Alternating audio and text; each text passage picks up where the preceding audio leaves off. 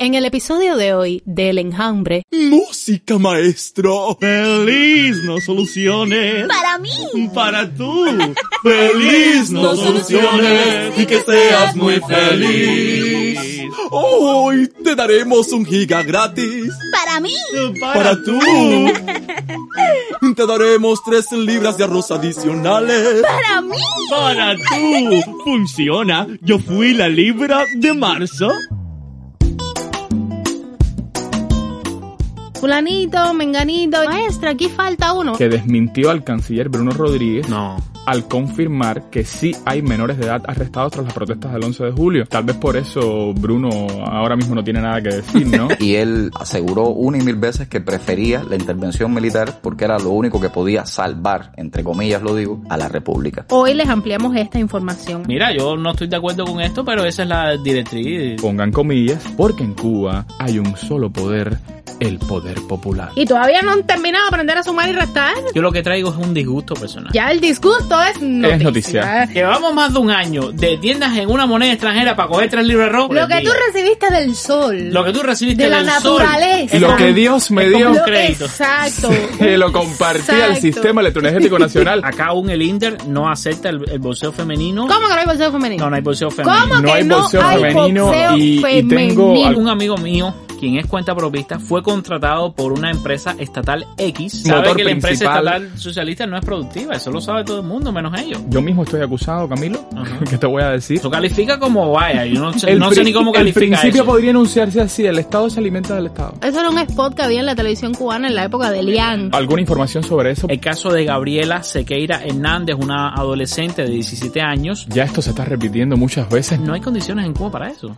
Hola, hola enjambreros, ¿cómo están? Hoy es sábado 31 de julio de 2021, Día Mundial de los Guardas Forestales, para homenajear al trabajo de los guardabosques comprometidos con el cuidado de las áreas protegidas, parques nacionales, etc. Este es un podcast de El Toque, para hablar sobre el universo de Twitter en Cuba, un pretexto para hablar sobre Cuba. Así que en el lugar del mundo donde usted se encuentre, tenga muy buenos días, buenas tardes, buenas noches. Ya comienza el desinformativo radial número uno de Cuba. Yo soy Lucía Marsh y esto es El Enjambre.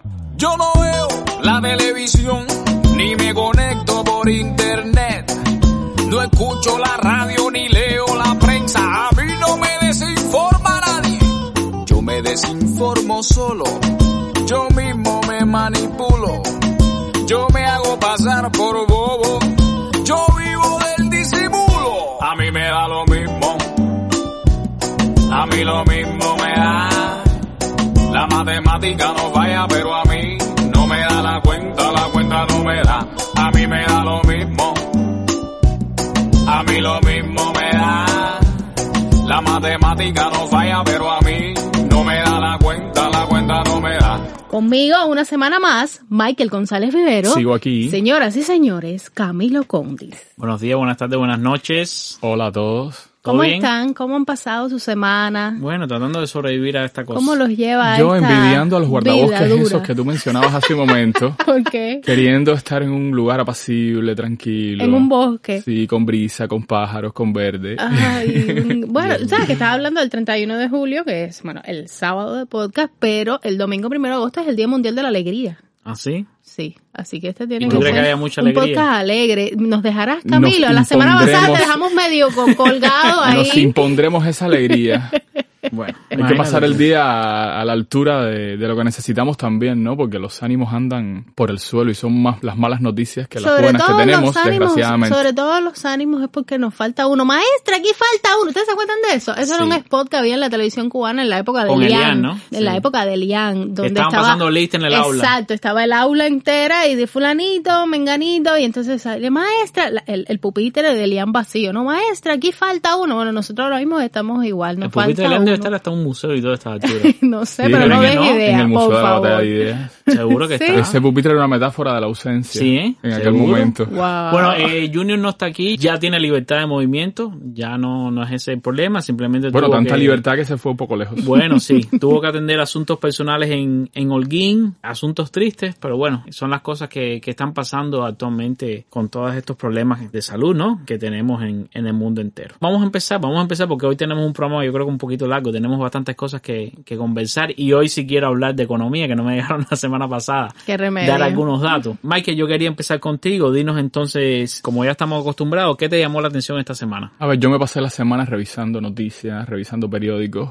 y me llamaron la atención muchas cosas. Pero traje algo que me parece bastante curioso. Les explico. El pasado sábado, el 24 de julio, en el Centro de Prensa Extranjera del MINREX, del Ministerio de Relaciones Exteriores de Cuba, se celebró una conferencia de prensa sobre las manifestaciones del pasado 11 de julio. El tema, Una conferencia de prensa. Sí, El tema sí. sigue en el candelero. a- Aquello fue candela, literalmente. Y por supuesto que todavía las autoridades están tratando de ajustar el discurso, de acomodarlo. Y en esta conferencia de prensa participaron la fiscal general de la República, Yamila Peña Ojeda, el presidente del Tribunal Supremo Popular, Rubén Remigio Ferro, y Lilian María Hernández Doejo, quien es la presidenta de la Junta Directiva de la Organización Nacional de Bufetes Colectivos. Es decir, el juez, el fiscal y el abogado defensor. Exacto, sí. Los tres. todos los tres actores principales de Ya un tribunal sabes.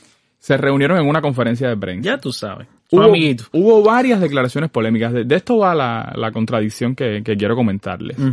Entre esas declaraciones polémicas estuvo la de la fiscal general Yamila Peña Ojeda, que pudiéramos decir que desmintió al canciller Bruno Rodríguez No. al confirmar que sí hay menores de edad arrestados tras las protestas del 11 de julio. Wow. Se acordarán que Bruno Rodríguez dijo que eso no, No, había pasado. existía, no, Sí. no. No había pasado. Que no Una- había menores de edad detenidos, que eso no pasaba. a pesar de las evidencias que teníamos en las redes sociales, Sí. De las declaraciones de familiares, de entrevistas que ya estaban publicando algunos medios, Es decir, ya es oficial por la Fiscalía General de la República que sí hubo o hay menores arrestados sí, por sí, las protestas del 11 sea, de julio. Tal vez por eso Bruno ahora mismo no tiene nada que decir, ¿no? Eh, vino la fiscal, que es una autoridad en este sentido, y dijo lo que dijo. Pero de todos modos, Camilo y Lucía, no es esto exactamente lo que les quería Ah, ¿no? comentar, más allá de que es muy interesante que la fiscal haya desmentido al canciller. Lo que quiero comentarles es una afirmación que hizo Rubén Remigio, el presidente del Tribunal Supremo Popular, pero yo quiero que la escuchemos en su propia voz. Vamos a oír. Comienzo por decir que los tribunales cubanos constituyen un sistema de órganos que están estructurados y funcionan con total independencia de cualquier otro órgano del Estado, del gobierno y cualquier otra institución del país. ¿Ya lo escucharon? El presidente del Tribunal Supremo Popular de Cuba afirma que los tribunales cubanos funcionan de manera independiente al resto de las instituciones del país. Explícame eso. ¿Qué les parece?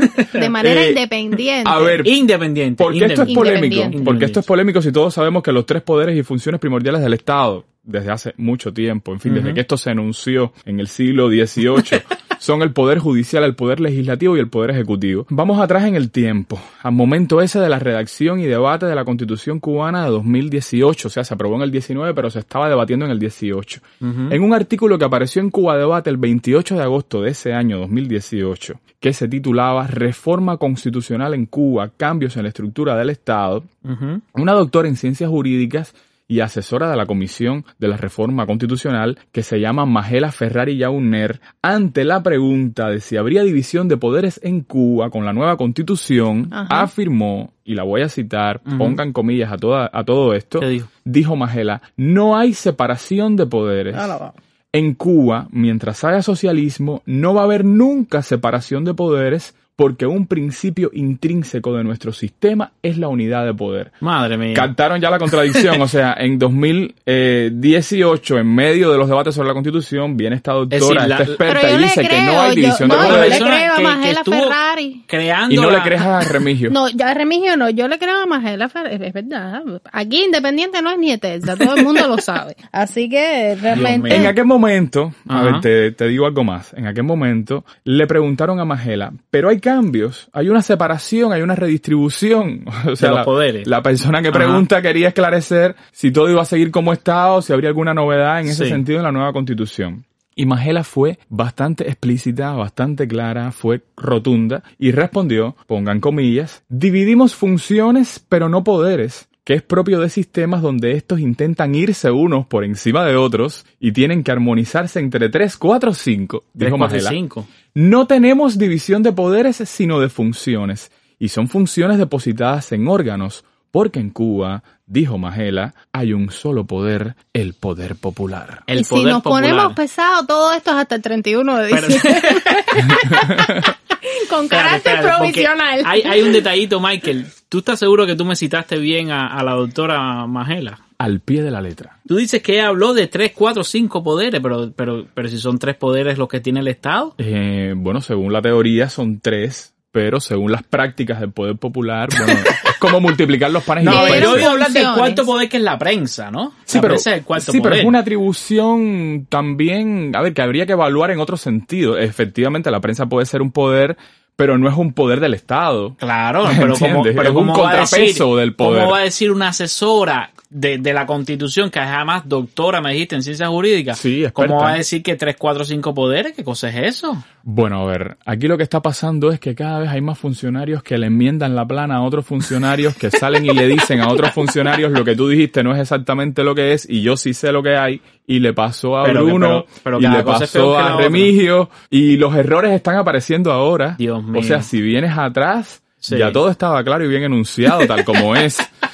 Son tiempos de incongruencias. Michael, has Bueno. venido preparado.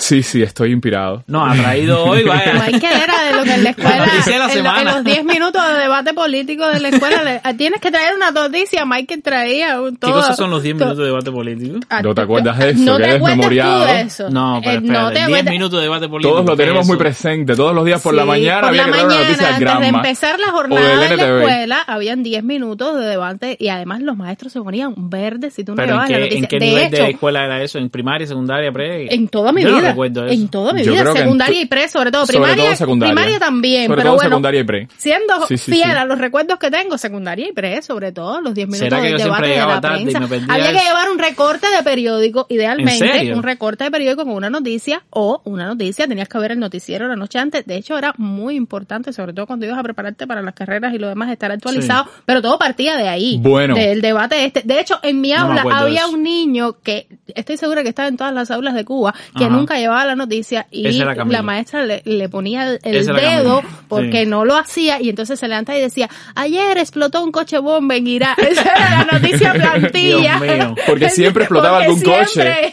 Eh, sí. Cumplan con esa pauta, por favor. Y ya que yo inicié este, esta rendición de noticias, Ajá. den ustedes las que trajeron, por favor. Porque porque las buenas tradiciones nunca se olvidan, prevalecen en el tiempo. Avanza. A ver, Lucía, ¿qué Estoy ahí? mejorando mi lenguaje porque estoy escribiendo mi novela. No Ay, se bueno. pongan bravos. Dice ella que está escribiendo. Dale. Traigo un titular de eh, Cibercuba. El titular dice, condenada a un año de prisión, joven que salió a comprar pan durante protestas en Cuba. Nah, eso no puede ser serio. Su nombre es Yaneisi Hernández y su familia afirma que ese día salió a comprar pan y fue arrestada en medio de la protesta. Dios mío. Yo lo traigo no solo por lo injusto, lo absurdo que parece ser este caso, sino porque parece no ser el único. Hay personas que afirman haber sido arrestadas por estar en el portal de su casa mientras pasaban manifestantes protestando. Yo conocí un caso. ¿Sí? Yo conocí un caso. Cuando estuve en la estación de Zapata, Sí. Sí. llegó un señor que afirmaba haber salido a botar la basura. Era un hombre ya tal vez de 60 años o algo así. Salió a botar la basura. Salió a botar la basura. Pasó una manifestación ese- y eh, con no, él. ni siquiera la manifestación ya había pasado hace rato. Ah, el ¿sí? problema es que la vigilancia continuó sobre esos lugares durante algunas horas. Oh. De hecho, llegó ya en la noche. Y él decía además que era hijo de un oficial del Minin, que si su hijo supiera que él se encontraba en esa situación, podría resolverlo. ¿Que Ya- era hijo o que era padre? Él era padre. Él era el padre, sí. Ah, él era de el un padre. oficial del Minin. Sí. Sí. Entonces yo recuerden que pude introducir mi teléfono ahí en la unidad de Sí. Zapata y no lo entregué en ese momento y lo presté Episodio y todos 71, los presos sí. hicieron un montón de llamadas, en fin. Yo le presté mi teléfono, el señor llamó a su hijo, Sí. el oficial del Minin, no sé si capitán, Ajá. y al momento el señor estuvo libre porque su hijo fue a recogerlo Wow. a la unidad de Zapata. Así que eh, este caso de la, de la chica que salió a comprar pan no es el único. Lo más preocupante es que está condenado a un año de prisión. Tenemos ahí la entrevista de Eloy Viera Cañive, excelente jurista que, que nos explicó explicó muy bien eh, los atropellos que, que, sucedieron. No es esta la noticia que traigo, pero quiero hacer un paréntesis, Lucía, dentro de tu noticia, una noticia que me preocupó mucho y es que también salió en redes sociales, salió un, un video en, en, diversos medios de prensa independientes también. Creo que fue Cubanet, el primer sitio que, que lo cubrió. El caso de Gabriela Sequeira Hernández, una adolescente de 17 años que cuenta que eh, fue arrestada durante las protestas, que fue obligada a desnudarse, le dijeron que hiciera cuclillas, que se introdujera un dedo en la vagina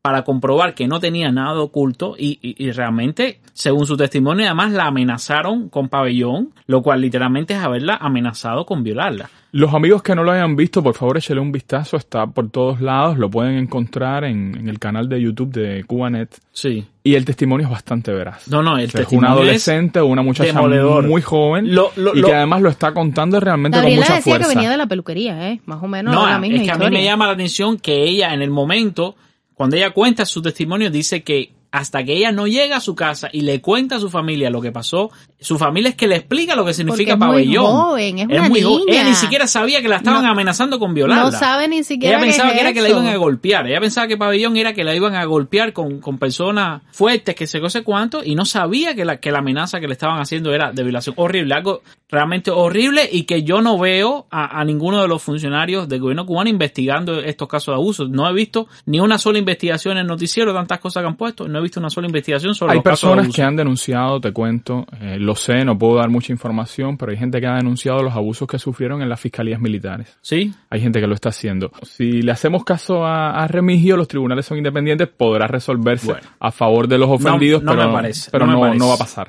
Y bueno, ya yo lo que sí quiero traer, yo no voy a traer una noticia hoy. No, no traigo una noticia. es- eh, sé que no es lo que hacemos en, normalmente aquí en esta sección. Yo lo que traigo es un disgusto personal. Es un disgusto caramba. personal y Sección de gusto personal. no, porque, Se está estrenando porque es algo real que, que viví de cerca y que me molestó mucho y que quiero compartirlo aquí porque es algo que no va a llegar a la prensa, que nadie se va a enterar y por lo menos a través No, de pero cuando tú lo digas, ya el disgusto se convierte en Cuéntanos, noticia. mijo, cuéntanos, Dale. Bueno, cuéntanos. nada, eh, Ábrete. yo no voy, yo no puedo ofrecer más detalles que las cifras reales. Yo no voy a decir nombres, no puedo decir esas cosas a pedido de, de mis amistades. Y, y bueno, me disculpan por no decir los nombres, pero por muchísimos motivos no los voy a mencionar. La cosa es que un amigo mío, quien es cuenta propista, fue contratado por una empresa estatal X aquí en La Habana para hacer un trabajo que involucra las tareas A, B y C. No voy a dar detalles, ya lo dije. Ubíquense. Este cuenta propista fue contratado por una empresa estatal para hacer las tareas A, B y C. Las tareas A y B son pertinentes a su trabajo, ¿no? Para lo cual él está plenamente capacitado. Pero la tarea C es una tarea complementaria a las tareas eh, A y B y le es bastante difícil para él hacerlas, por lo cual decidió, lógicamente, que iba a subcontratar esta tarea a unas personas que sí son especialistas en hacerlo. Eso, por supuesto, le trae una ligera elevación de los costos, ¿no? Al final está haciendo una subcontratación y este eh, amigo cuenta propista le dijo a la empresa X, y este dato es real, le dijo a la empresa X que le cobraría 20 mil pesos cubanos por realizar la tarea C. Fíjense, ya tenía su presupuesto la tarea A, B, ya eso estaba acordado, firmado, no había ningún problema, la tarea C le iba a cobrar 20 mil pesos cubanos. La empresa estatal X se negó a aceptar ese precio alegando, entre otros motivos, que este amigo cuenta propista le estaba cobrando una serie de partidas presupuestarias que no tiene derecho a cobrar y que esas partidas presupuestarias solo pueden cobrarlas las empresas estatales o las cooperativas no agropecuarias. Mi amigo cuenta propista nunca logró encontrar en qué legislación eh, dice que él no puede cobrar esas partidas presupuestarias, pero bueno, desistió y dijo, ok, yo me voy a quedar con las tareas A y B, que son realmente las que están relacionadas directamente con, con mi trabajo. Bueno, resulta que después se enteró que esta empresa estatal X, y cuando digo se enteró, vio los contratos y y me enseñó documentación de los contratos, resulta que esta empresa estatal X contrató a una cooperativa no agropecuaria Y para hacer la tarea C. La cooperativa no agropecuaria, que sí puede facturar todo tipo de partidas presupuestarias, como pueden hacerlo las empresas estatales, esto ya se los dije, va a cobrarle a la empresa estatal un millón, ¿Eh? un millón, ¿Un cuán? 196 mil 832 pesos con 95 centavos por hacer la tarea C. De 20 mil pesos que pedía él y se lo negaron, esta otra cooperativa no va a cobrar un millón 196 mil 832 pesos con 95 centavos. Es decir, no le van a pagar a la medio cuenta prevista los 20 mil pesos, pero le van a pagar a esta otra eh, cooperativa un exceso de 1.176.832 pesos ¿Pero con por qué? 95 centavos por hacer el mismo trabajo por el cual él estaba pidiendo solamente 20 mil pesos, de 20 mil a más de un millón, Sí, sí, sí, de sí. 20 mil a más de un millón. Estamos hablando de una diferencia enorme que al cambio oficial son 47.073 dólares con 32 centavos. Esto es ¿Pero multiplican- por qué? eh, ¿Y será que la 25. empresa es tonta y quiere quebrar? ¿O que No, tiene es- algún tipo de misterioso acuerdo con la cooperativa J? No creo, simplemente es que así es como se destruye la economía. Y así ha sucedido. Simplemente que no nos enteramos de que estas cosas suceden y cuando llega a, nos- a nosotros la información entonces nos quedamos, pero, pero esto no es algo atípico, esto es algo que pasa todos los días. Pero ¿por Camilo, pero- esto multiplicado saber. por las empresas X de todo el país. Camilo, pero ¿bajo qué lógica alguien podría elegir la opción más cara o la menos competitiva? Ah, pues simplemente que estas empresas tienen eh, facilidades para contratar otras empresas estatales o cooperativas y cuando se trata de contratar a cuentapropistas tienen directivas que pueden ser eh, de entidades superiores o directivas internas que dicen que no se le puede pagar demasiado dinero. Pero eso son trabas. Entonces es eso califica que- como trabas. No, eso califica como vaya, yo no sé, El no ni cómo El califica principio eso. podría enunciarse así, el Estado se alimenta del Estado. Es que la cooperativa agropecuaria no es estatal. Ya. Eso no es estatal. Eso es, eso es tan privado como, como un cuentapropista. Simplemente tiene Ya. un estatus Pero tiene un estatus privilegiado. Claro, tiene personalidad jurídica, por supuesto, tiene otro estatus totalmente. Pero todo queda en casa, ¿no? Todo pertenece a lo mismo, ¿no? No, no, pertenece a lo mismo, es privada, la cooperativa no es estatal.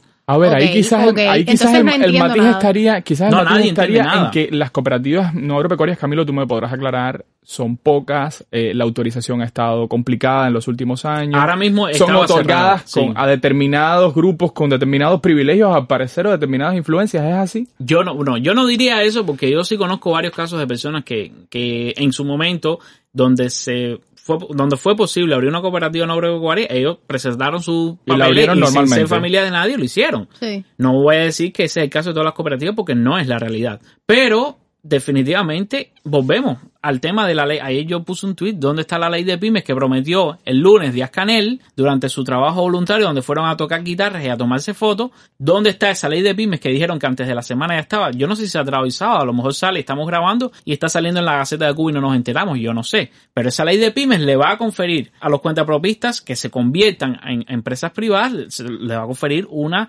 competitividad que hoy día no tienen. Y va, y va a, espero yo, va a permitir que estas cosas no sucedan, ¿no? Estas cosas que al final van contra la economía. No, no, esto destruye Totalmente. la economía del país, esto destruye la economía más que cualquier otra cosa, evidentemente. Deforma, sobre todo. no, no, destruye economía. por completo la, eco- Bueno, economía. sí. Bueno, el disgusto ya es noticia. Ya el disgusto es noticia. noticia, sí. Yo quiero felicitar a uno de los escuchas más jóvenes que tiene el enjambre. Ajá. Su nombre es Rogelio Jorge Díaz Portales, quien cumplirá 12 años el próximo 3 de agosto. ¿Y ya nos escucha con esa edad? Sí, nos escucha con esa edad. Le mandamos nuestras felicitaciones y un fuerte abrazo Bueno, para muchas, Rogelio. muchas Un eh, gran abrazo. Felicidades, eh, Rogelio. A mí me preocupa que lo traumaticemos con estas noticias que nosotros damos aquí. Yo espero que no estemos echando a perder su Este es el adolescencia. podcast del absurdo. Volviendo a lo que decíamos al principio, Junior tengo Game por asuntos personales, pero sí va a haber historia sin histeria. Junior nos ha enviado un audio con la historia de hoy, entonces vamos a, vamos a escuchar en el enjambre historias sin histeria. Un abrazo a todos los enjambreros. Lamentablemente es el segundo programa en el que no puedo estar, esta vez por razones personales, pero no quería dejar pasar por alto la oportunidad de enviarles un saludo, un abrazo y también el segmento de Historias sin Histeria. Hoy, que soplan vientos también de intervención, vamos a hablar de aquella segunda intervención norteamericana en Cuba, que en esa ocasión fue solicitada por el propio gobierno de la isla, en este caso de don Tomás Estrada Palma. Me parece que es muy necesario que nos acerquemos a ese tópico, así que hoy hablaremos sobre intervención militar extranjera.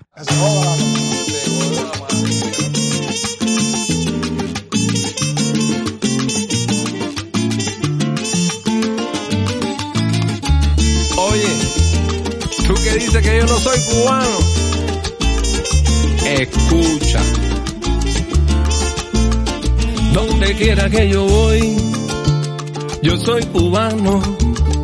Donde quiera que yo estoy, yo soy cubano. En el último rincón, el más lejano, siempre fui, siempre seré.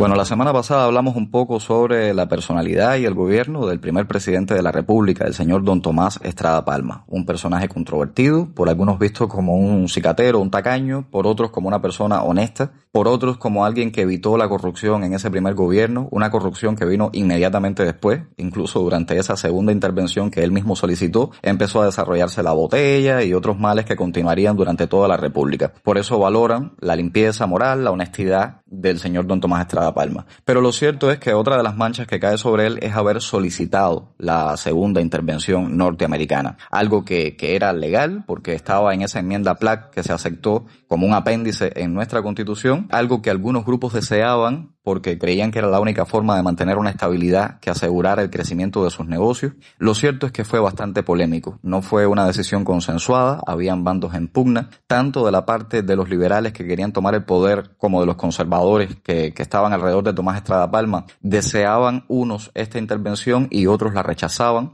Estaba también la postura firme de Manuel Sanguilí, que desde el Senado alzó su voz e hizo todo lo que estuvo a su alcance para evitar esa intervención. También estaba la parte de los Estados Unidos, el propio Roosevelt no quería intervenir en Cuba y varias veces le aconsejó al señor Tomás Estrada Palma que llegaran a un acuerdo entre cubanos para ellos no tener que desplazar sus tropas hacia suelo cubano, pero lo cierto es que no lo hacía porque fuera muy buena persona o, porque no le interesara demasiado intervenir en Cuba. Lo cierto es que ya tenían experiencias desagradables en Filipinas, donde se habían desarrollado guerras de guerrillas en rechazo a las tropas norteamericanas. Esto los había desgastado muchísimo y temían que una vez que sus tropas desembarcaran en suelo cubano, los rebeldes también se enfrentaran a ellos y comenzara un desastre que pusiera, pusiera en peligro el desarrollo económico de sus centrales azucareros, de sus propiedades. En ese momento, el, un quinto de la producción azucarera cubana era norteamericana. Había muchísimas propiedades de, de, ciudadanos norteamericanos en Cuba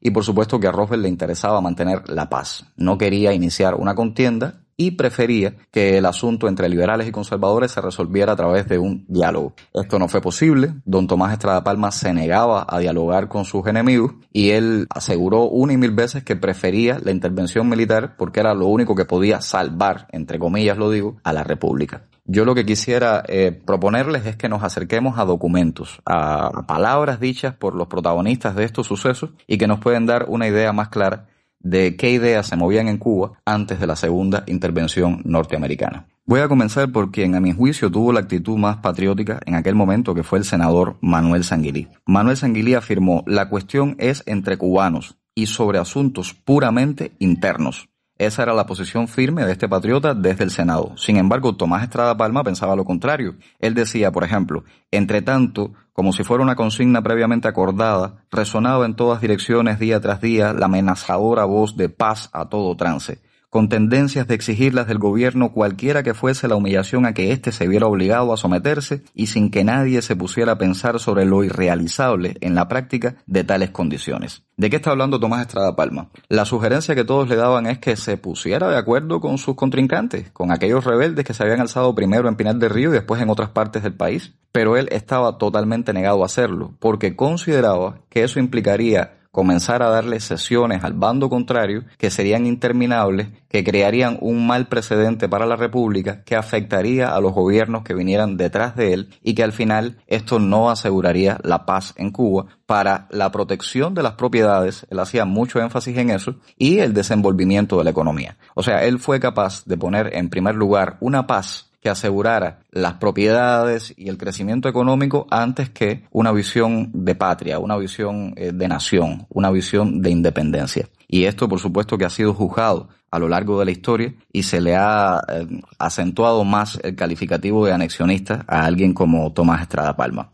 El presidente Roosevelt envía a Taft, que era el secretario de guerra en ese momento, William Taft, que más tarde sería presidente de los Estados Unidos, y también manda a Robert Bacon para mediar en el conflicto surgido en la isla y evitar que su gobierno tuviera que despachar tropas de ocupación, según lo que establecía la enmienda Platt. Pero los mediadores no lograron que Estrada Palma entendiera que tenía que negociar con sus contrarios. Estrada Palma se puso en sus trece, no quiso escuchar los consejos de Taft ni del señor Bacon y definitivamente él consideraba que la única opción posible era que los americanos desembarcaran con sus tropas. Esto significa también que no podemos ver a Estrada Palma como alguien dócil que aceptaba todos los consejos. En este caso, él estaba tan ciego y tan eh, cerrado en sus posturas que ni siquiera escuchaba lo que le decían estos enviados del presidente de los Estados Unidos. Por encima de todo, él consideraba que debían desembarcar las tropas y toma quizás la peor decisión de todas, que fue renunciar. Al renunciar dejaba descabezado el país y esto facilitaba automáticamente la intervención militar, que ya estaba, por supuesto, considerada en la enmienda Platt.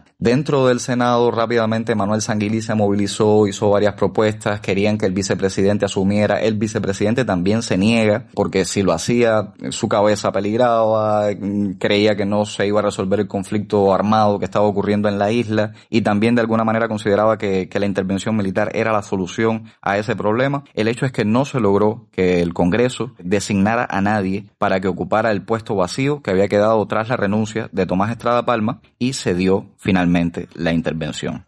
¿Qué sucedió durante esa segunda intervención? ¿Cuánto duró? ¿Qué tuvo de positivo o negativo? ¿Qué significó para el futuro de, la República que había prácticamente acabado de nacer? Eso lo podremos analizar en, en futuras secciones de Historia sin Histeria. Pero es muy importante, considero, que pensemos en ese pasado hoy, precisamente hoy, donde nuevamente se escuchan solicitudes de intervención, donde se discute de estos términos, donde se confunden algunos términos como corredor humanitario, intervención humanitaria, intervención militar, donde hay personas que abiertamente han solicitado que las tropas norteamericanas desembarquen en la isla, eh, donde eh, alguien como el senador, por ejemplo, Bob Menéndez sí se ha opuesto, es un demócrata y él tiene bastante comunicación con el presidente Biden y ha dicho que no existe la posibilidad de que Estados Unidos intervenga, pero hay otros grupo de cubanos que sí lo solicita, en fin. Es un tema yo creo que todavía está muy candente, que merece varias reflexiones y yo creo que conocer lo que ocurrió en el pasado serviría para entender el presente. Desde mi punto de vista yo asumo una posición más parecida a la de Manuel Sanguilí. Creo que, que los cubanos tenemos que resolver nuestros problemas dentro y que no tiene que venir ningún ejército extranjero a hacer lo que nos toca como cubanos. Hay conflictos, sí. Hay diferentes puntos de vista, sí. Hay visiones diferentes sobre Cuba, sí. Pero tenemos que tener la fuerza, la voluntad y también el civismo de poder encarar nuestros problemas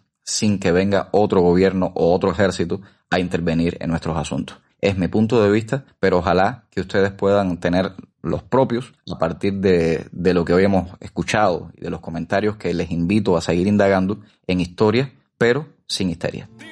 En Miami o en Japón, yo soy cubano en Alaska o en Cantón. Yo soy cubano en Madrid, en Nueva York o el Vaticano.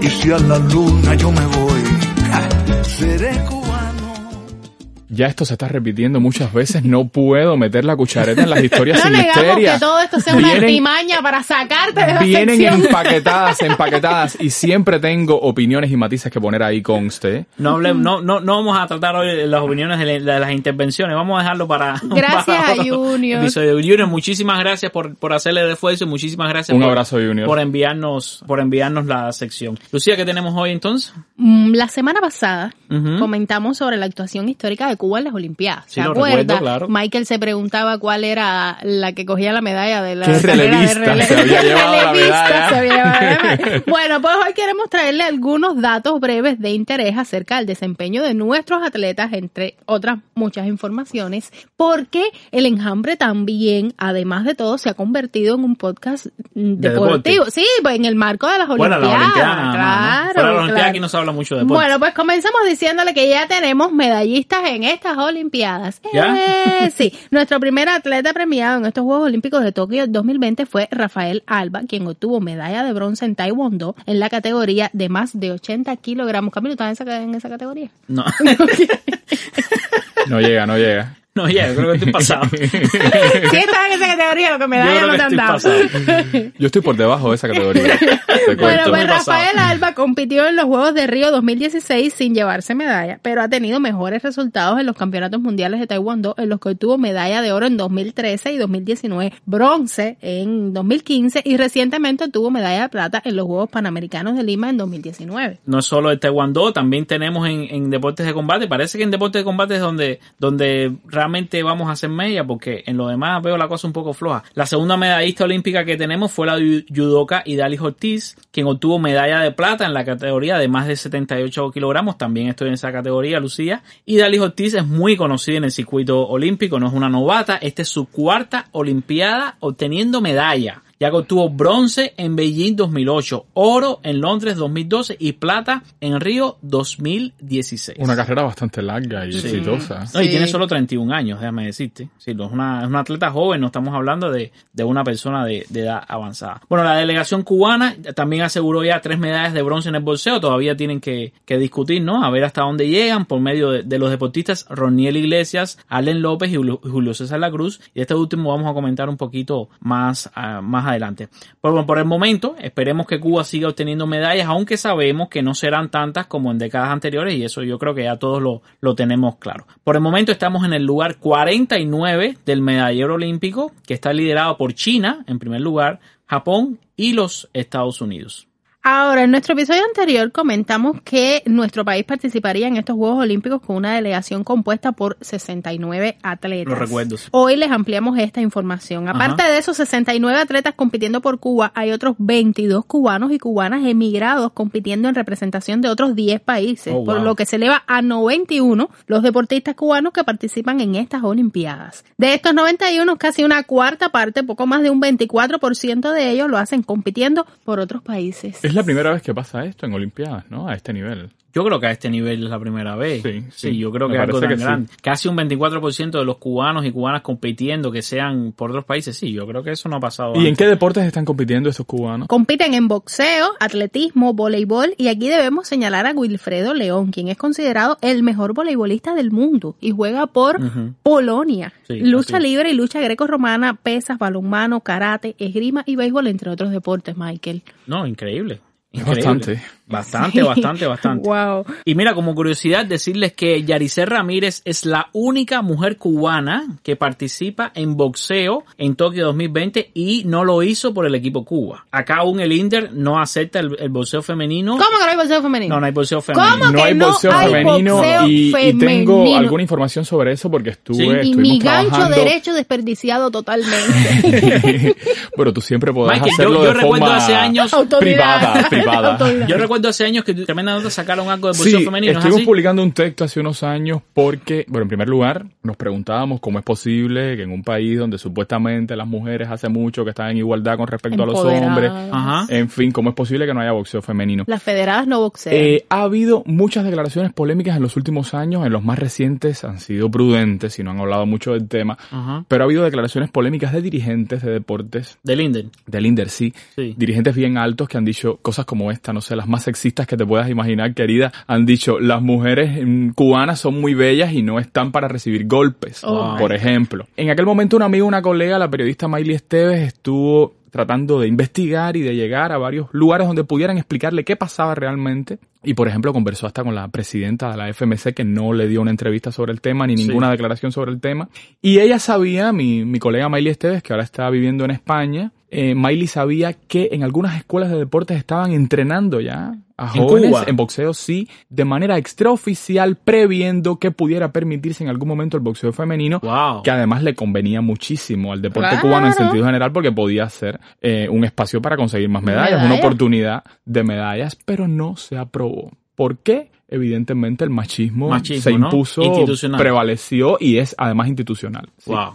Bueno, esta, esta joven Yaricel Ramírez es guantanamera, bolsea representando a los Estados Unidos y entre sus resultados internacionales destaca el eso, bronce eso clasifica como robo de cerebro o de puño. de puño, de puño. Regalo de cerebro es eso, puño. porque si no hubiese aquí boxeo femenino. Ella, ella mm, tuvo bronce en los Juegos Panamericanos de Lima 2019 y bueno, en esta oportunidad en los Juegos de Tokio no, no fue posible, quedó eliminada tras perder su, su primera pelea. Y bueno, ahorita mencioné a, a Julio César Lagruz y, y es que eh, dije que iba a hablar de nuevo de él y es que esta semana hubo una competencia entre dos cubanos que resultó bastante polémica y se trata del combate de boxeo entre Julio César Lagruz compitiendo por Cuba y Emmanuel Reyes Pla representando a España. ¿Qué pasó? Bueno, antes de decirte qué pasó, Luciet, voy a empezar por, por dar un poco de información sobre Manuel Reyes Plac, quizás porque es el, el, menos conocido y yo creo que la afición cubana conoce mucho más a Julio César La Cruz. Bueno, Manuel Reyes Plac, quien representa a España, es un joven boxeador cubano, quien según sus propias palabras tuvo la desdicha, por decirlo de alguna manera, de coincidir como deportista en Cuba con Julio César La Cruz y con Erislandi Sabón, quienes dominaban las categorías de los 81 y 91 kilogramos en las que él competía cuando vivía acá en el país. Emanuel llegó a proclamarse subcampeón nacional frente a Erislandi Sabón en la categoría de pesos pesados, es decir, la plata, ¿no? En los campeonatos nacionales, pero como siempre eran seleccionados Erislandi Sabón y Julio César La Cruz para representar a Cuba en torneos internacionales, Emanuel vio limitada completamente su carrera profesional wow. y decidió emigrar a España, donde vive su padre, en busca del sueño de convertirse en medallista olímpico. De Él- la oportunidad. y él lo dijo en varias entrevistas, dice, yo no estoy buscando dinero, incluso él no boxea de manera profesional, fíjense. Él es un amateur que está compitiendo en Olimpiadas porque su sueño era ser medallista olímpico. Bueno, Manuel viajó a Rusia, pasó por varios países, incluido Austria y Alemania, intentando llegar a España. Le tomó seis meses lograr llegar a España, incluso estuvo detenido en centros para inmigrantes ilegales en varios países, hasta que finalmente eh, logró su objetivo. Allí contactó al equipo nacional de boxeo de España. Estos lo acogieron, le ayudaron a obtener la nacionalidad española el año, en el año pasado, en el 2020, para que pudiera representar a España en competencias internacionales. Fíjate al, nivel, ¿no? De atención que se le dio cuando llegó a España. Bueno, la polémica se dio porque Emanuel Reyes hizo una serie de declaraciones antes de su combate con Julio César La Cruz, donde aparentemente, aparte de decir, tú sabes, lo voy a barrer con todo el mundo, vengo a ganar, etcétera, etcétera, Ay. etcétera, típico conversación, vaya, de declaraciones de, de boxeadores, son muy comunes, él incluyó la, la frase patria y vida en sus declaraciones.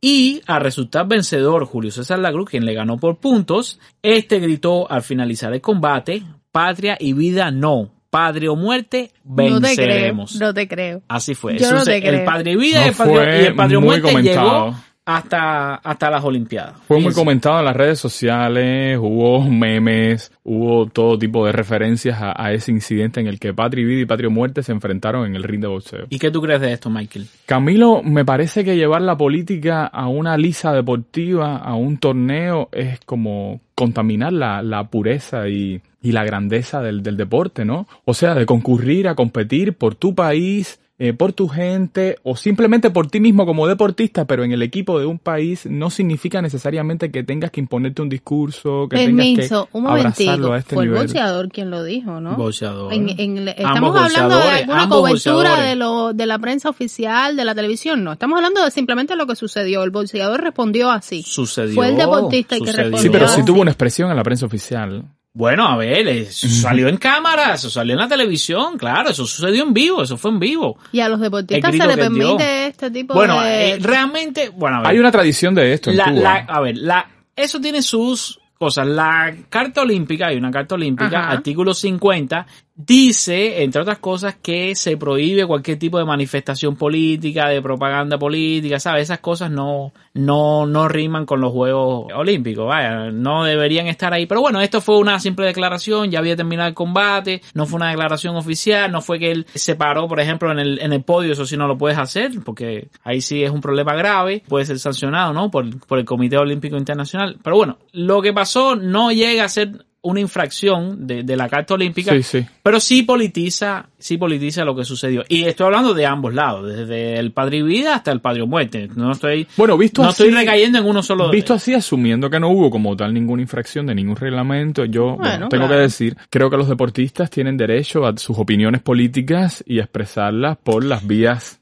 Claro, ¿qué pasa ahí? eh, ¿Qué pasa que ahí? tengan a su disposición. A ver, y ¿qué pasa si ahí? estás de acuerdo con el discurso, lamento que sean discursos tan estereotipados Sí. como el de Patria y Vida y Patria o Muerte, Sí, sí. pero si de pronto lo suscribes, si te adscribes a una de esas posiciones, si las respaldas Sí, y lo quieres expresar, lo, lo que pasa es, lo que pasa es que si tú estás en las Olimpiadas representando a Cuba, tú estás representando a Cuba y a todos los cubanos. Tú no estás representando a los cubanos que creen en el lema de patria o muerte en contraposición a los cubanos que creen en el lema de- de idealmente patria y debería ser así Ah, como tú ahora dices. estoy de acuerdo con Camilo. Sí, no, Digo, yo también. estoy de acuerdo con Mike y digo, ah, caramba, Yo estoy de también acuerdo estoy de acuerdo con Tú Camilo. estás representando al país, a la, a la bandera. Sí, también, ¿sabes? claro, son- no estás sí. representando al gobierno, fíjate. No, por eso Ningún te decía- deportista va Obviamente. a representar Por eso te gobierno. preguntaba si era el deportista, porque me venía a la mente todo lo sucedido con los peloteros y los Sí. carteles que usaba No, el pero eso- público. eso era el público, el eso es diferente. no es lo A mismo ver, aquí hay que evaluar algo. público. Y es que el deporte cubano, impulsado por la revolución cubana, que hizo masivo el acceso a las escuelas y todo eso, ha estado muy politizado.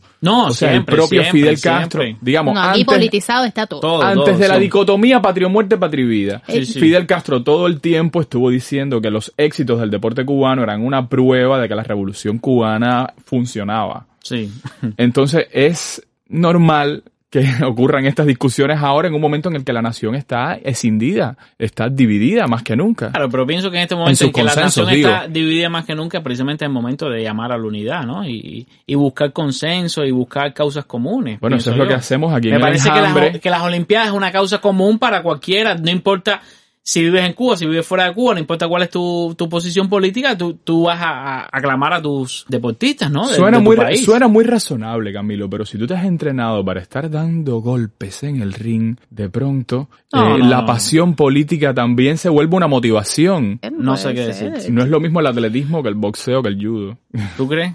Estoy pensando, tratando de ponerme la mentalidad Hay de un personas deportista. que, no sé, cuando reciben un premio agradecen a su familia, a sus hijos, a sus entrenadores. A Fidel su- Castro, a- Dios. Exacto, a Dios. Cuando yo- a la cuando yo- cuando yo estaba formó, creciendo, cuando era niño, A la todo- presidenta todo- del CDR que la Todos apoyó. los eventos deportivos cuando yo crecía, al menos los internacionales, pues yo no soy de ver deporte, pero sí veo las Olimpiadas, los mundiales, ese tipo de cosas, sí me gustan y sí siempre se agradecía. No, agradezco a Fidel, a mi comandante, y yo decía, pues bueno, eh, pero bueno. Yo creo que esto crea más polémica, yo creo que esto es incluso más polémico y sobre todo en este momento es una lástima que, que Manuel, quien, quien emigró a España para lograr su sueño olímpico, ahora no lo pueda cumplir. Esperamos, bueno, todavía es un deportista joven, quizás en, próximos años pueda, pueda lograr su sueño, ¿no? ¿Por qué no? También tienen su derecho, aunque sea peleando por otro país, pero bueno, es su, su sueño de carrera profesional. Se ha vuelto muy común que cubanos integren los equipos de otros países. Es una expresión además natural del nivel que tiene, la, la Sí, dimensión claro. que tiene la migración cubana. Así que tenemos que acostumbrarnos a esto. No, y, y Señores, si ves, tampoco y si es tan ves, raro y si ves casos mundo. como estos, donde hay un deportista que no puede integrar las delegaciones internacionales simplemente porque hay otros deportistas que son más buenos o tan buenos como él, ¿no? Y que, y que son los que ocupan los cupos, ¿no? Para participar en estos eventos internacionales. Caballero, y hablando de esto, la televisión está insoportable. Y no digo por el ¿Qué deporte, por la transmisión del deporte, digo por el tema de la política. Oye, es una letanía el día entero. No, hecho de menos programas culturales, hecho de menos programas humorísticos, hecho de menos programas de otro tipo que dejen a la gente expandir su cultura, su imaginación, refrescar. Es el día entero y la noche entera. Lo No, mismo, no. lo mismo, lo mismo. Ya no queda ni, Terrible. ni pizca de humor.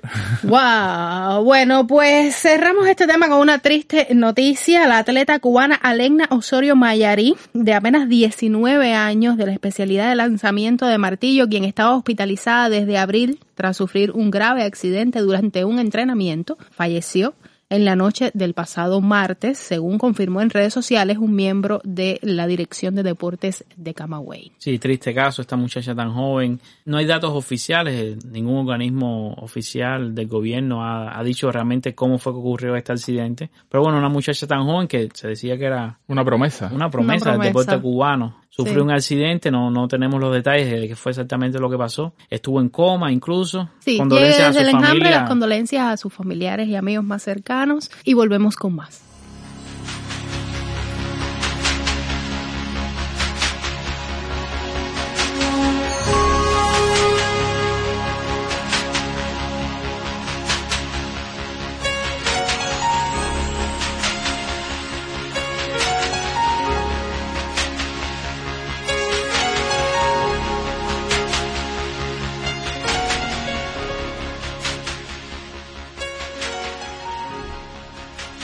En algunos días de la semana pasada fue posible obtener datos de medios oficiales y así nos enteramos, Camilo y Lucía, de que en algunos de los días, de esos días de la semana pasada, Sí. más del 70% de los casos de COVID-19 se presentaban en personas vacunadas con una, dos o incluso tres dosis de las vacunas cubanas. Creo que esto es un dato bastante alarmante, Sí, que por otra parte no, bueno, en el mundo también ha pasado. claro. Hay que recalcar una vez más, que las vacunas no evitan el contagio. O sea, realmente te, te protegen, te, te dan Sí, una, de que sea muy grave una la- coraza. Sí. O sea, no, probablemente no te vas a grabar, las posibilidades de fallecer disminuyen, pero no te protegen totalmente del contagio. Así que es importante que sigamos tomando medidas de prevención. Se dice, Michael, que uno de los problemas, aparte de, por ejemplo, la variante Delta, que es una locura, un dolor de cabeza ahora mismo, pero se dice que las personas vacunadas, incluso con una sola dosis, tienden a, digamos, bajar la guardia, ¿no? Se cuidan menos, porque dicen, no, ya estoy vacunado. Es que es un no efecto psicológico nada". normal. Sí, o sea, te sientes en ese momento un poco más relajado después de tanto tiempo de tensión. Hay que, hay que entender que todo este No, periodo de- de epidemia tiene una, después un de peso tanto mental. tiempo siendo el virus, el COVID-19, coronavirus, la realidad, Sí. hay mucha gente que ya está por tirar la toalla. Hay gente que ya no aguanto más, quiero salir, quiero... Bueno, Sí, pues mira, no tienen, no tienen la toalla. Ahora mismo, en, en la mañana de este sábado, uno de mis mejores amigos fue ingresado en el hospital. Estoy súper triste con eso, preocupado porque venía para acá para grabar. En ese momento me enteré, nada, una locura, porque él tenía coronavirus, estaba mm, en su casa, lo mandaron para la casa, dieron un positivo al test rápido, ¿no? Los envían a la casa, le hacen un PCR y el resultado llevaba 3 a 5 días. Me dijeron, yo no necesito el resultado ni nada, yo perdí el olfato, perdí el gusto, ya yo sé cuál es el resultado, no necesito que me Tenía todos los que regrese, sí, no necesito que regrese el resultado, ya yo sé lo que tengo, pero tiene una fiebre sostenida y tuvo que ser ingresado finalmente en el hospital, por suerte. Fue ingresado, ¿no? Hay otros casos que vemos por ahí en redes sociales de personas que no logran encontrar una cama de hospital. A ver, yo, no veo en La Habana la situación al extremo en este momento, pero hay muchas ciudades cubanas donde los hospitales han colapsado. Es lo que te digo. Eh, es el caso de, bueno, Matanzas ha sido uno de los más conocidos,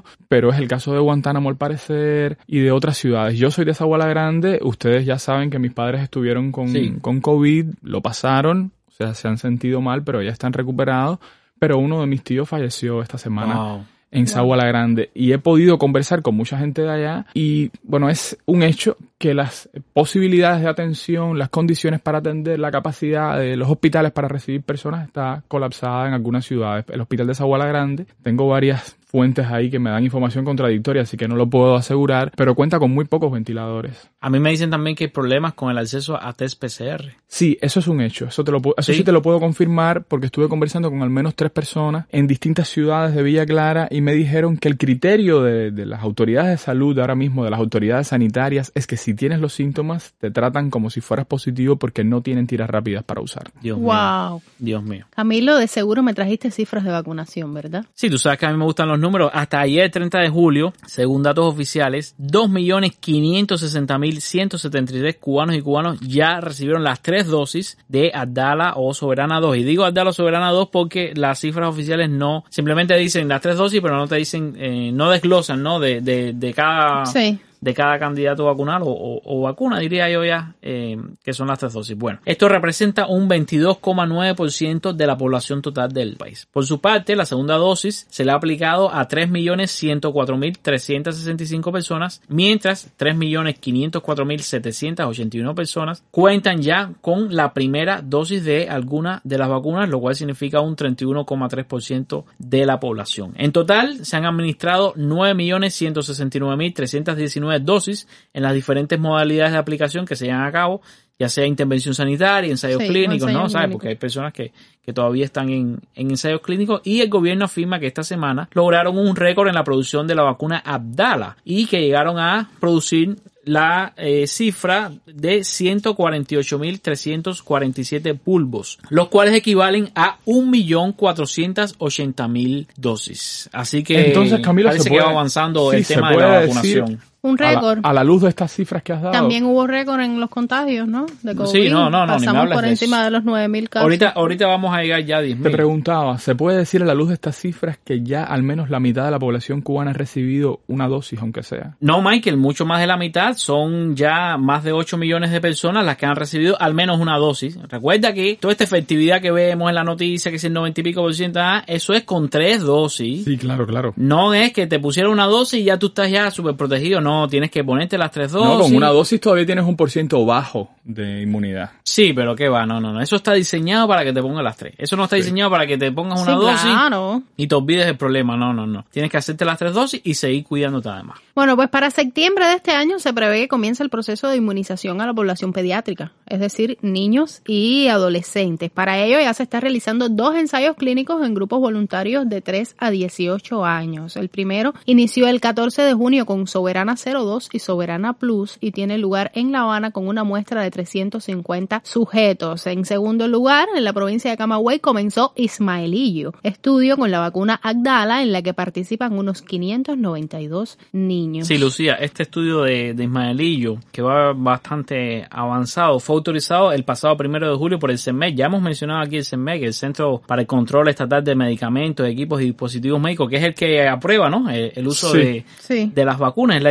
el organismo facultado en Cuba para la aprobación de estos ensayos Sí, es el clínicos. segmento, es la OMS, eso ya lo aclaramos aquí. Exactamente. Bueno, autorizaron al CIGB, que es el Centro de Ingeniería Genética y Biotecnología, a iniciar este ensayo clínico pediátrico con el candidato vacunal Abdala. Le llamaron Ismaelillo al, al bueno, sabes, referencia a Mar- a Martí, etcétera. Y se está haciendo en Camagüey, en, en zonas urbanas del municipio cabecera de Camagüey, como tú decías, con 592 niños y adolescentes de entre 3 y 18 años que participan, por supuesto, de manera voluntaria, aunque yo me digo cuán voluntario puede ser un niño de 3, 4, 5 años, 6, 7, ¿no? Los padres, la- por voluntad de sus padres. por voluntad de sus padres. Bueno, el principal objetivo de este estudio, por supuesto, es evaluar la seguridad de la vacuna en menores de edad. Ya esta semana supimos que los primeros 44 adolescentes que iniciaron el ensayo clínico ya tienen la segunda dosis, por lo que está avanzando ya la fase 1 del estudio. Fíjate, fase 1 todavía, fase 1, fase 2, fase 3. El viceministro cubano de Educación, Eugenio González Pérez, informó que el reinicio de la etapa docente, o sea, del curso escolar, Sí. se efectuará el próximo 6 de septiembre de forma presencial. ¿Eh? Dijo el viceministro de Educación, aunque añadió que eso sucederá si las condiciones dictadas por la epidemia de COVID-19 lo O permiten. Es decir, que no va a suceder. la- el final Yo creo del- que no el sucederá. de la oración, de la oración anula al sujeto Yo totalmente. creo que no sucederá porque si esos estudios están apenas en fase 1, eso quiere decir que no va a haber suficientes niños y niñas vacunados como para poder enfrentar el curso escolar con Qué la va. mínima seguridad. No, te digo más. ¿Te acuerdas que la semana pasada mencionamos la, la rueda de prensa semanal de la, de la ¿cómo es Organización Panamericana de la posible? Salud? Pepe, Pepe, A ver, ¿Cómo es posible que Ajá. se diga algo como esto faltando treinta y pico de días para septiembre? No, eso es una locura. ¿Qué Lo que te iba a tanto decir- puede cambiar el panorama en un mira, mes? lo que te iba a decir, la Organización Panamericana de la Salud Al paso que va, Bueno, me empeorará. preocupa, me preocupa porque entonces no se están tomando medidas serias para las clases en casa y el curso tiene que seguir y tiene que comenzar de alguna manera porque estos chiquitos ya no... no va a pasar, yo- no va a pasar. No va a pasar, eso no va a pasar. Sí, Eso no va a pasar. En sí, sí, fin. indignación Yo justificada. no creo que haya capacidad de ningún tipo ni Se nada. están de ser- volviendo hombres dentro de la casa, señores, son dos años. En un niño, la diferencia en un niño de 10 a 13 años es abismal. Son adolescentes, tienen otras preocupaciones ya en la cabeza, tienen otros intereses, quieren conocer y aprender otras cosas y todavía no han terminado de aprender a sumar y restar. Tú sabes que ahora, ahora me, me recuerda un tweet que yo vi. Vi un tweet con una muchacha. Ahora yo no me acuerdo ni si la muchacha es cubana o no. Yo creo que no era ni cubana, fíjate. Un tweet de esos locos que te, que te salen en Twitter de que cuando la gente da muchos likes. Donde había una muchachita muy jovencita. Y eran dos fotos. Una que se veía muy niña, muy niña, muy niña. Y otra, ¿sabes? Es una niña todavía, pero tendrá que ser 16, 17 años. En la foto actual, ¿no? Se veía ya como una adolescente tardía, ¿no? Ya, ya más grande. Y decía, así estaba cuando empezó la pandemia y así estoy hoy. Es decir, que había desarrollado así. enormemente eh, encerrada en su casa. Es que en esas edades es decisivo, unos meses son decisivos, Es un año es te estoy hablando del caso de mi hijo. Mi hijo está más alto que yo ya.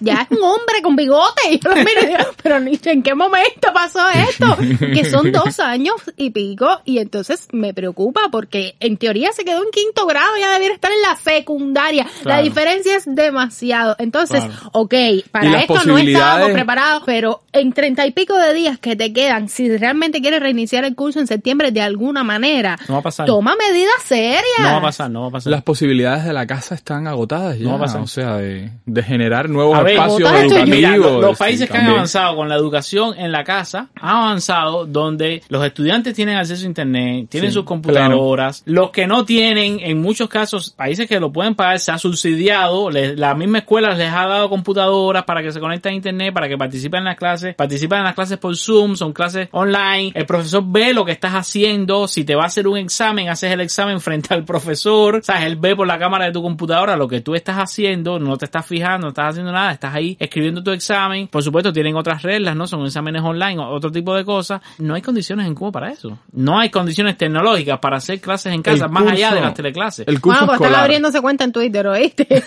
El curso escolar, si finalmente empieza, tiene otro reto. Y se acordarán que los fundamentalistas religiosos cristianos dijeron que si el gobierno se empeña en implementar el programa integral de educación sexual, no van a mandar sus hijos a la escuela. La carta que los bautistas difundieron y que se firmó, una carta abierta, ahí tenemos información, eh, tenemos evidencias de que fue, o sea, lo hemos confirmado por varias fuentes, que fue firmada por alrededor de 150 mil personas. 150 mil personas O sea, en Cuba. Sí, 150 mil padres que están respaldando la posición de los autistas de que el gobierno tiene que darles opciones Ahora frente mismo, al programa de educación como yo lo veo, integral. ahora mismo la educación presencial es un sueño. Ahora mismo, No, no, yo eso lo no veo, va a pasar. es un No sueño, un sueño que sí todos quisiéramos. Yo estoy loca que vayan para la escuela y que recuperen su vida, Parece su que infancia, no van a poder ir por el momento. el- el- la relacionarse con los niños de su edad, pero eso eso es un sueño. Y entonces si esta nueva forma de vida, esta nueva normalidad que de normalidad ahora mismo no tiene nada, es lo que está sobre la mesa, hay que aprender a vivir con eso y hay que buscar las condiciones para ellos, porque ellos son el futuro, ellos son las nuevas generaciones. ¿Te acuerdas cuando Nosotros se hablaba de la nueva normalidad y la nueva normalidad, señores? nunca olvídate llegó. eso, Nunca llegó. No Nunca hubo, no llegamos nunca a la fase Lucía, de la nueva me normalidad. interrumpiste y lo que te iba a decir. Hablamos la semana pasada de la conferencia de prensa de la Organización Panamericana de la Salud. Sí. En la de esta semana, porque ellos lo hacen los miércoles, si no me equivoco, en la de esta semana salió a relucir que Cuba se encuentra entre los países que registran las mayores tasas de mortalidad del mundo. Del mundo. En la región lo acompañan países como Argentina, Colombia, Ecuador y Paraguay, pero Cuba está entre los países con mayor tasa de mortalidad del mundo. Y te digo algo. Y es alarmante. La Organización Panamericana de la Salud está diciendo esto con las estadísticas oficiales, Oficiales. a la vista. Esas Claro. estadísticas son inexactas. Sí. A pesar ya hemos de- hablado anteriormente, si tú das negativo PCR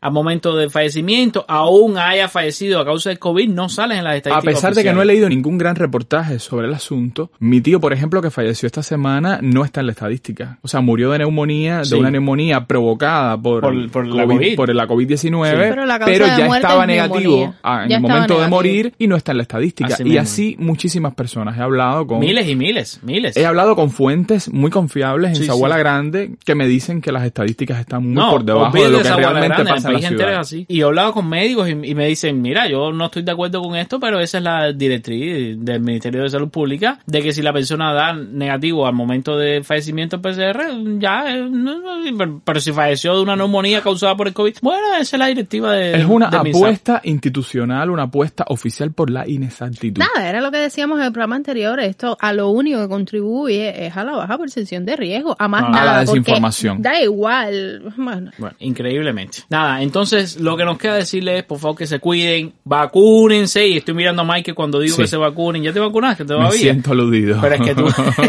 yo no sé cuántas semanas llevamos diciendo lo mismo. no lo voy a más. resolver para la próxima. Eh, si Eso es llevas que- tres semanas diciendo. Vacúnense, vacúnense y además, encima de que se vacunen, sigan cuidándose, sigan cuidándose, sigan cuidándose y no se confíen. Cuídense, por favor. Ooh.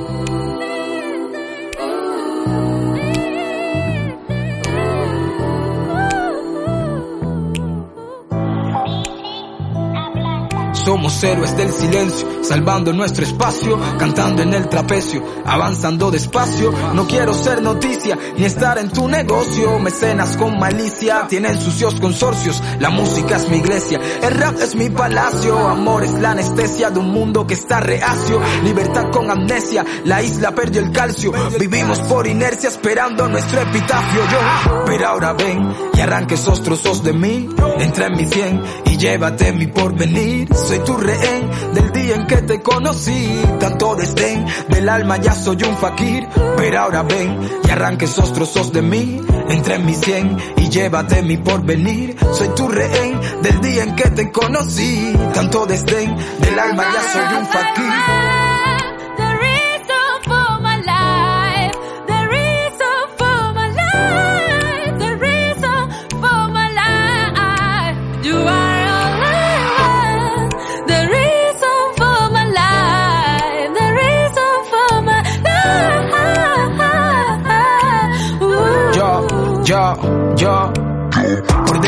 Lo que tengo son placas de letras que están comiendo. Me siento entre cuatro paredes buscando los campos del verso. Me esfuerzo y tengo locura que se desayunan mis nervios. Por eso, yo veo retazos de luz en las grietas del tiempo. Y yo ya no tengo un break buscando este sound que da de comer. Este corazón que está flor de piel. Esto es un complot de mi cerebro. No tengo el control porque tus besos son una... Eh, no me dejaron la semana pasada, no me dejaron de dar ningún dato económico, hoy quiero dar algunos daticos, pero no, no me voy a centrar en datos económicos, sino yo quiero... Espérate, ¿vamos con verborragia numérica? No, no vamos con eso. No No, vamos con con eso. ¿Es eso. verborragia o no es Es verborragia? verborragia, No, no lo es, no lo es. ¿Se habla o no se habla de números ahora? No, no, no. Mm. Bueno, yo, yo voy a mencionar algunos números, pero no, no es eso lo que vamos a hablar. Yo lo que quiero es comentar algunas de las medidas que se supone está tomando el gobierno a raíz del 11 de julio. O sea, las respuestas oficiales ante las demandas populares. La respuesta oficial no oficial, porque ellos no dicen que es una respuesta Ya, oficial. pero ya sabemos Se que supone. están acomodando el problema, ¿no? Se supone. Hay muchas críticas, la gente dice que, vamos a empezar, ninguna de las medidas que ha tomado el gobierno son suficientes para nada, en, ningún sentido. Espérate un momento. Ninguna- Permiso otra vez. espérate, permiso Ninguna de esas medidas estructurales. Exactamente. Ninguna afecta a la estructura. A ver, a ver, a ver, termina. Y el 90% son hasta el 31 de diciembre, vamos a empezar por ahí. Vamos a Pero el gobierno dijo que era por eso. Si el No, gobierno el ni gobierno siquiera no reconoce nada. un estadio No, social. No, no, no, no, el gobierno no ha dicho nada. Estos son Espérate, soluciones a problemas viejos. El gobierno, Bruno no, el gobierno no, Bruno no reconoció el estallido social. No me acuerdo si era una capitana o una coronel que salió en Buenos Días sí reconoció un estallido social. Bueno, pero, Bruno no está en su mejor A momento. Bruno todo el mundo le está enmendando la a todo el plana. mundo, a Bruno, Sí. a Bruno lo están, lo Bueno, están vamos a- corrigiendo. Déjenselo pasar. A ver, ¿qué nos traes a por ahí? No, a ver, yo lo que quiero es mencionar algunas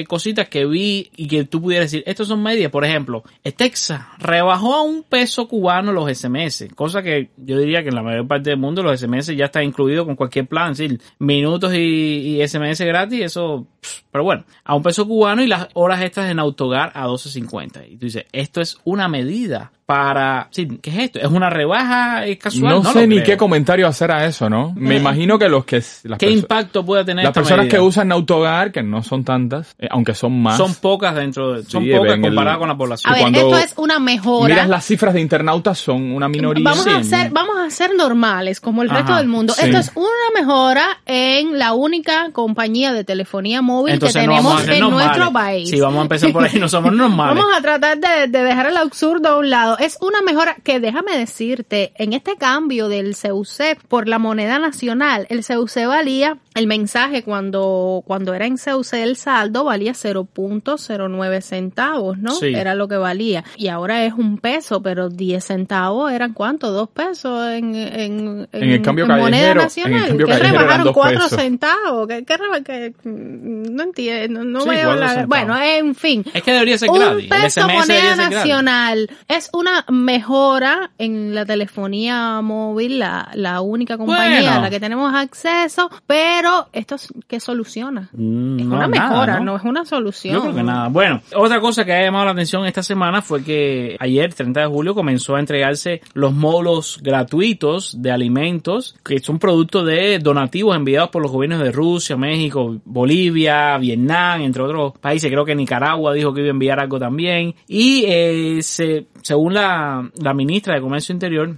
el proceso de distribución se ha organizado con el objetivo de llegar a todas las provincias del país, para que toda la población cubana tenga un beneficio, que los costos de distribución de los módulos serían asumidos por el Estado. De manera general, van a entregar arroz, granos, aceite, atún, carne enlatada, pastas alimenticias y azúcar. Más o menos por ahí va. Llegó la, corriente onda. al monte.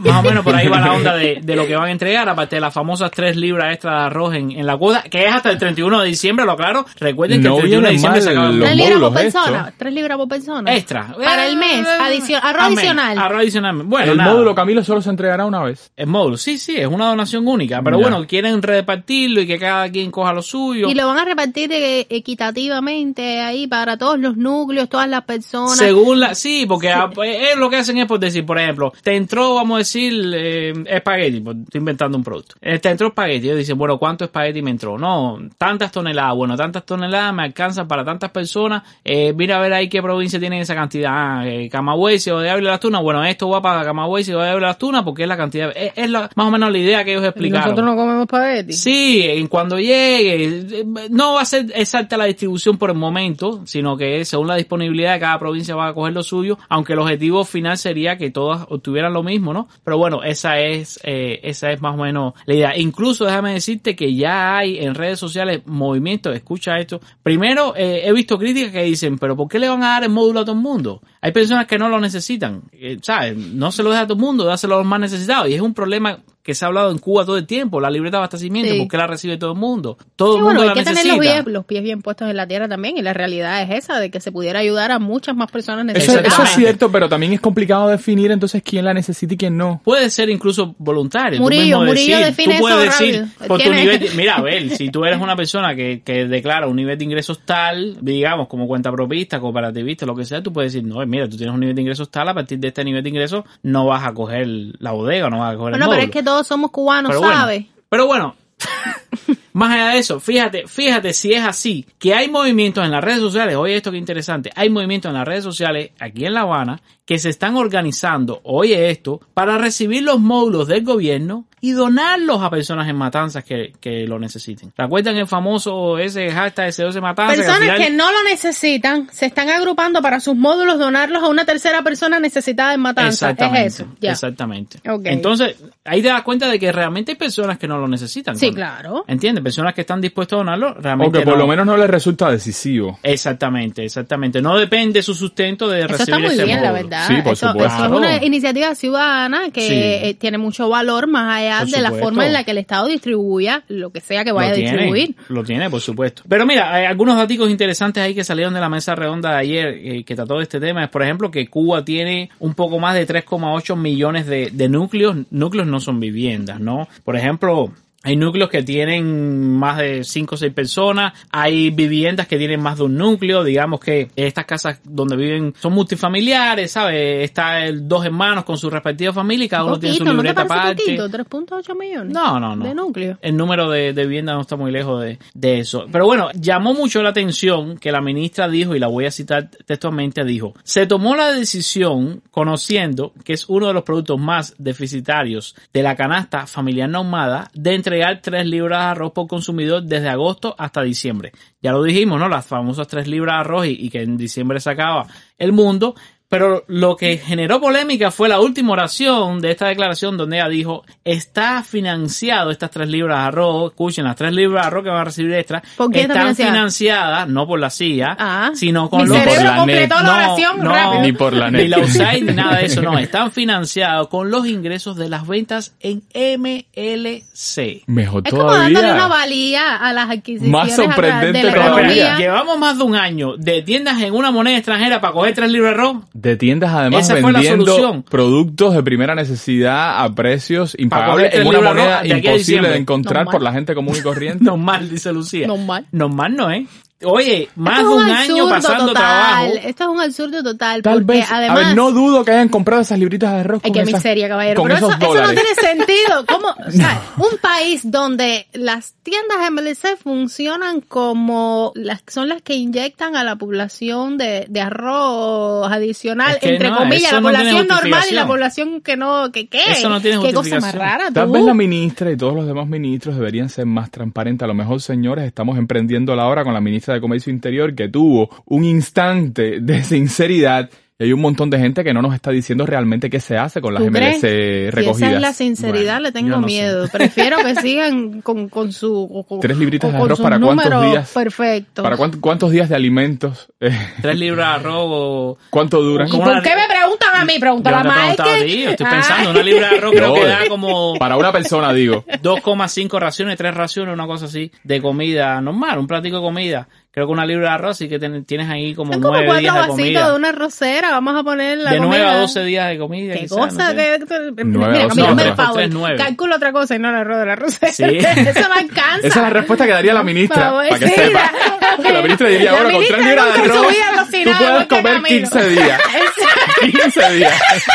Esa ha cocinado menos que Camilo. Camilo. Está, está ministerial. Yo me baso Está en datos reales, No, caballero. Camilo, la matemática falla a la hora de cocinar, pero bueno, además... yo digo más o menos 2,5 raciones, 3 raciones más o menos te da una arroz. ¿Te acuerdas que hablamos la semana pasada de la, de la libreta excepcional que también es hasta el 31 de diciembre, que es Sí. cuando se acaba el mundo? A mí me preocupa que tú sigas diciendo eso porque tú tienes esa lengua, papo, prohibida. Bueno, bueno, nada, ya comenzó el- lo- los trámites de entrega y según fuentes oficiales se han atendido 21.145 solicitudes Ajá. y se han otorgado 10.065 libretas, es decir, poco menos de, de la mitad. El 85% de estas libretas dicen que se relacionan con personas que no tienen la dirección al lugar donde residen o permanecen por un tiempo prolongado. Pero bueno, yo, yo quería traer algunos Venga, números. en estas libretas son, Oye, son libretas en papel. Espérate, que tengo dudas hoy. Ajá. Esas libretas son libretas, las libretas en papel que se hacen en aquí, en las imprentas sé. y esas cosas. O No ya sé. todo eso está digitalizado. Al menos estas nuevas libretas No sé decir. excepcionales. Yo creo que las, las imprestas eh, tienen problemas ahora porque estuve hablando con un amigo que se graduó. hoy es el día de los guardabosques. Se Estoy graduó. preocupada por los A mí árboles. se No, me mira, ocurre se que van a graduó de la- respetar la tradición. árboles se graduó de médico un amigo y no le dan el, el título hasta diciembre ¿Por no hay porque, papel? porque no hay papel parece. Ay, no sé, le dieron un, un papel temporal ahí. Bueno, ya, yo no entiendo nada. Nada, déjenme hablar un poquito de números ahora porque Pedro Monreal, el economista cubano, dio algunos datos interesantes en Twitter esta semana. Por ejemplo, habló de que según estadísticas oficiales la circulación minorista de Cuba continuó decreciendo en 2020. ¿Qué cosa es la circulación minorista? Es un reflejo de, de la oferta de productos que se vende a los... Sí, cuánto se ofreció de, de, de- de productos minoristas que... Es que muy obvio que ha decrecido, pero ¿cuánto ha decrecido? ¿Tienes alguna Bueno, la cifra? Caída fue de un 13,2% en Se 2020. cayó de un segundo. Es decir, en 2020 se vendió, no es que se cayó, se vendió a la población productos minoristas que puede ser desde el plátano hasta la yuca, hasta el aceite de la tienda, eh, un 13,2% menos. Y hasta el 2018, desde el 2009 hasta el 2018, estaba en alza completamente la circulación minorista y vino a decaer a partir del, del 2018. Fíjate, pre-pandemia, Sí, pre-pandemia. 2018. Con esta caída de la oferta ocurrida desde 2018, dice Monreal en Twitter, cualquier paquete económico que combinara una alta devolución con incremento de salarios y pensiones, como fue la llamada tarea de ordenamiento, difícilmente pudiera dirigirse a otro lado que no fuera un entorno inflacionario, que es lo que nos ha pasado. Eso se sabía. Tenemos la se inflación. Ya se sabía. los economistas avisada. saben. Lo que pasa es que tenemos un ministro de Economía que no es economista y no sabe lo que está pasando. Se produjo una reducción de la oferta en seis de los ocho principales alimentos comercializados en el Hay país menos oferta. especialmente en los cuatro principales, hortalizas, tubérculos, frutas y plátanos, los cuales son principalmente de origen eh, nacional. Eso no frutas y plátanos. Los plátanos no son frutas ni... ni, ni, ni- Sí, no, a ver, estos son estadísticas oficiales y ellos reflejan los indicadores a su Ah, manera. va. Por ejemplo, la fruta no incluye ni los plátanos ni los cítricos, Ya, ya, ¿me entiendes? Ellos separan así a, a su manera. Bueno, las, las caídas eh, fueron superiores al 15% en alimentos producidos nacionalmente y estamos hablando, por ejemplo, se produjo, no se produjo, se dio una oferta, ¿no? Menor, se vendió menos plátano, una disminución de un 13,4% en la oferta de plátano. Una disminución que yo no sé quién ve esto, carne de res, carne de res deshuesada disminuyó en un 16,8%. Me imagino que eso vaya a los hoteles y bueno, a la gente que recibe dieta y esas cosas. La oferta de, de frutas que como te decía excluía los cítricos disminuyó también en un 16,8%, la de arroz para consumo humano en un 17%, la de frijoles en un 18,2%, la de hortalizas en un 20,4%, nada, todo, todo, todo, todo para el piso. Es decir, de las principales cosas que comemos en el país, hasta un 30,6% que fue la, la oferta de, de carne de cerdo, disminuyó. Eh, Carne Fíjense lo que cerdo estamos un diciendo. 30%. 30% carne de cerdo. No, la del cerdo Fíjense los números que estamos hablando. para verla. Fíjense, lo que aumentó fue la oferta de carne de pollo y otras aves, por supuesto, eso lo sabemos, aumentó en un 42% y hemos hablado anteriormente de, de la cantidad de, de pollo que se importa Esas país. carnes son importadas. Entonces, Sí, sí, sí. disminuyó la oferta de los productos nacionales, Nacionales. y aumentó la de los importados. Exactamente. Así Camilo, mismo. pero- No, y, y peor que... ¿A dónde nos lleva esto? Espérate, lo peor no es eso. Desde el 2013, oye, desde el 2013 hasta el die- 2019, que son los datos disponibles, la productividad industrial apenas aumentó un 0,28% anualmente. Si el crecimiento promedio anual 2003 al 2016 de la productividad industrial fue de un 0,28%. Es decir, prácticamente no aumentó la, la productividad industrial. Pero fíjate que esta cifra, bueno, no sé, echan al suelo el, el discurso estatal de, No, no. de, de apuesta por la empresa estatal No, socialista de que debe consolidarse y que sabe- debe ser se el sabe motor que la empresa principal. estatal socialista no es productiva, eso lo sabe todo el mundo, menos ellos. Pero mira, te voy a decir más. No hay datos oficiales de esto, pero bueno, la CEPAL estima que Cuba estaría en el grupo de los seis países con peor dinámica económica en 2021 del conjunto de los 33 países de América Latina y el Caribe. Se estima que el crecimiento estimado del PIB sea de un 2,2% en Cuba y solamente tendrían un peor desempeño Venezuela, Surinam, Haití, Antigua Barbuda y Nicaragua. Bueno, qué consuelo, ¿no? Yo no veo consuelo Qué ninguno ahí. consuelo Pero, pero bueno, nada. eh, para Hay que- seis casos más desastrosos, ¿no? Para- Eh, siempre alguien que está peor que tú.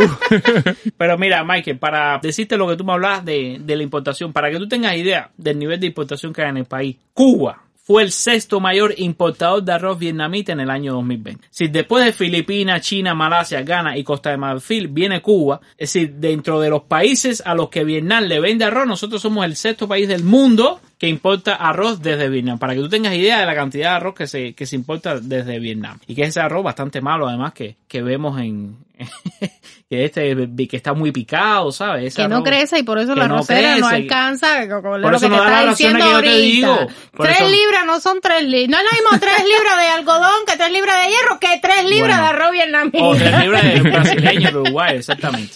Lo que yo quería hablar aquí no era de la verborragia numérica, traje algunos números nada más por, por curiosidad. Lo que quería traer era algunas publicaciones que me llamaron la atención en la Gaceta Oficial de la República que salieron esta semana. Por ejemplo, la Gaceta Oficial Extraordinaria número 67 del 28 de julio de, de 2021 y eh, la Gaceta Oficial Extraordinaria número 69 del, del 30 de julio. ¿Qué dicen en esta Gaceta? Bueno, la, la 67 trae dos resoluciones. La resolución 206 de 2021 del Ministerio de Energía y Minas y la resolución 319 de 2021 del Ministerio de Finanzas y Precios que complementa a la del Ministerio de Energía y Minas. La resolución 206 de 2021 del Ministerio de Energía y Minas establece la aprobación de la importación de sistemas fotovoltaicos por personas naturales. ¿Qué te dije hora. de la lengua que tenía? ¿Qué te dije de la lengua que tenía? Bueno, tiene que ser con fines no comerciales, lo cual no es todo lo que se pudiera, pero bueno, porque tú ahora con- con tu licencia, vamos a decir, de electricista o quizás una pyme o lo que sea, no puedes importar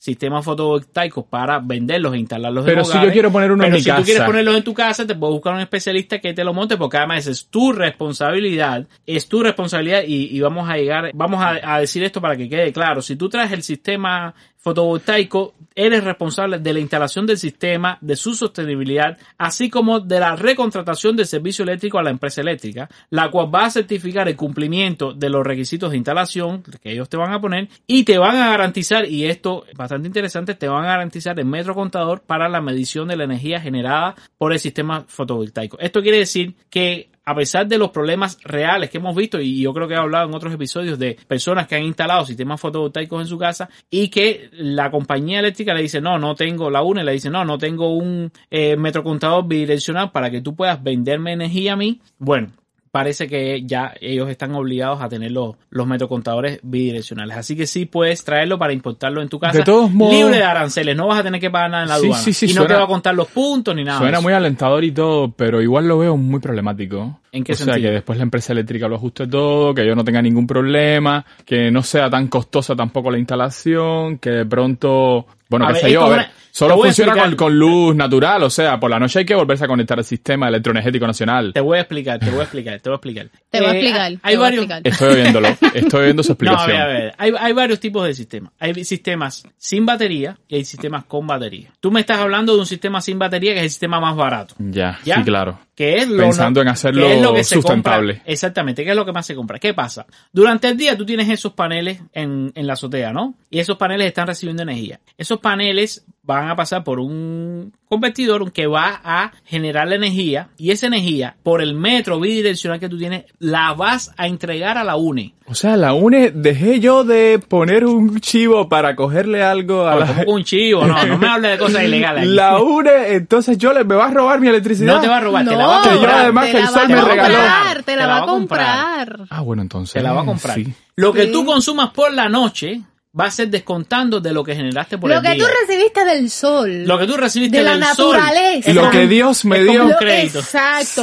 que lo compartí al Exacto. Sistema Electroenergético Nacional Y y, eso- ayudé a que la guiteras no sea la única responsable de todos nuestros problemas. Exactamente. Y eso te lo van a descontar Ya. por la noche. Todo lo que tú generaste por el día, por la noche puedes Tú le consumirlo vas libremente. a, hacer como un crédito de electricidad con Exactamente, la es así. UNE. Tú vas a, inyectarte un crédito con, Así en tu es. metro contador y ese consumo ellos no te lo Por van eso a es cobrar. bidireccional el metro contador, porque entra energía a tu casa, pero también sale energía de tu casa. Me tú está estás gustando, entregando. me está gustando esto El porque futuro, the future, baby. a ver es que estoy pensando que a lo mejor no sé, pudiéramos de verdad generar suficiente como para Te voy a explicar, porque la gente también, oh, espérate, es una, es una inversión cara, no es una inversión barata. Sí. ¿Qué pasa con los, las tarifas actuales eléctricas? Se lo sacan, se lo sacas en pocos años, tú recuperas esa inversión y valió la pena. Estamos hablando de sistemas, estos sistemas deben durar alrededor de 20, 25 años. Ah, sí. El sí, tema sí. ¿Cuánto duran es- los paneles Sí, sí, solares? El tema es Son 20, tener 25 el- años que tú tienes garantizado que vas a tener ahí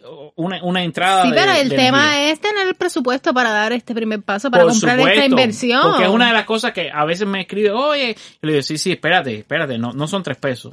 No estamos hablando, no estamos hablando, no estamos hablando de 30 mil dólares ni 40 mil dólares. Estamos hablando de entre 5 mil y 10 mil dólares para muchos hogares en Cuba. Quizás Para dejarlo Un todo funcionando, instalado perfectamente. Hablando en Sí. lenguaje, un poquito más que una moto eléctrica, para que, me, para que me entiendan.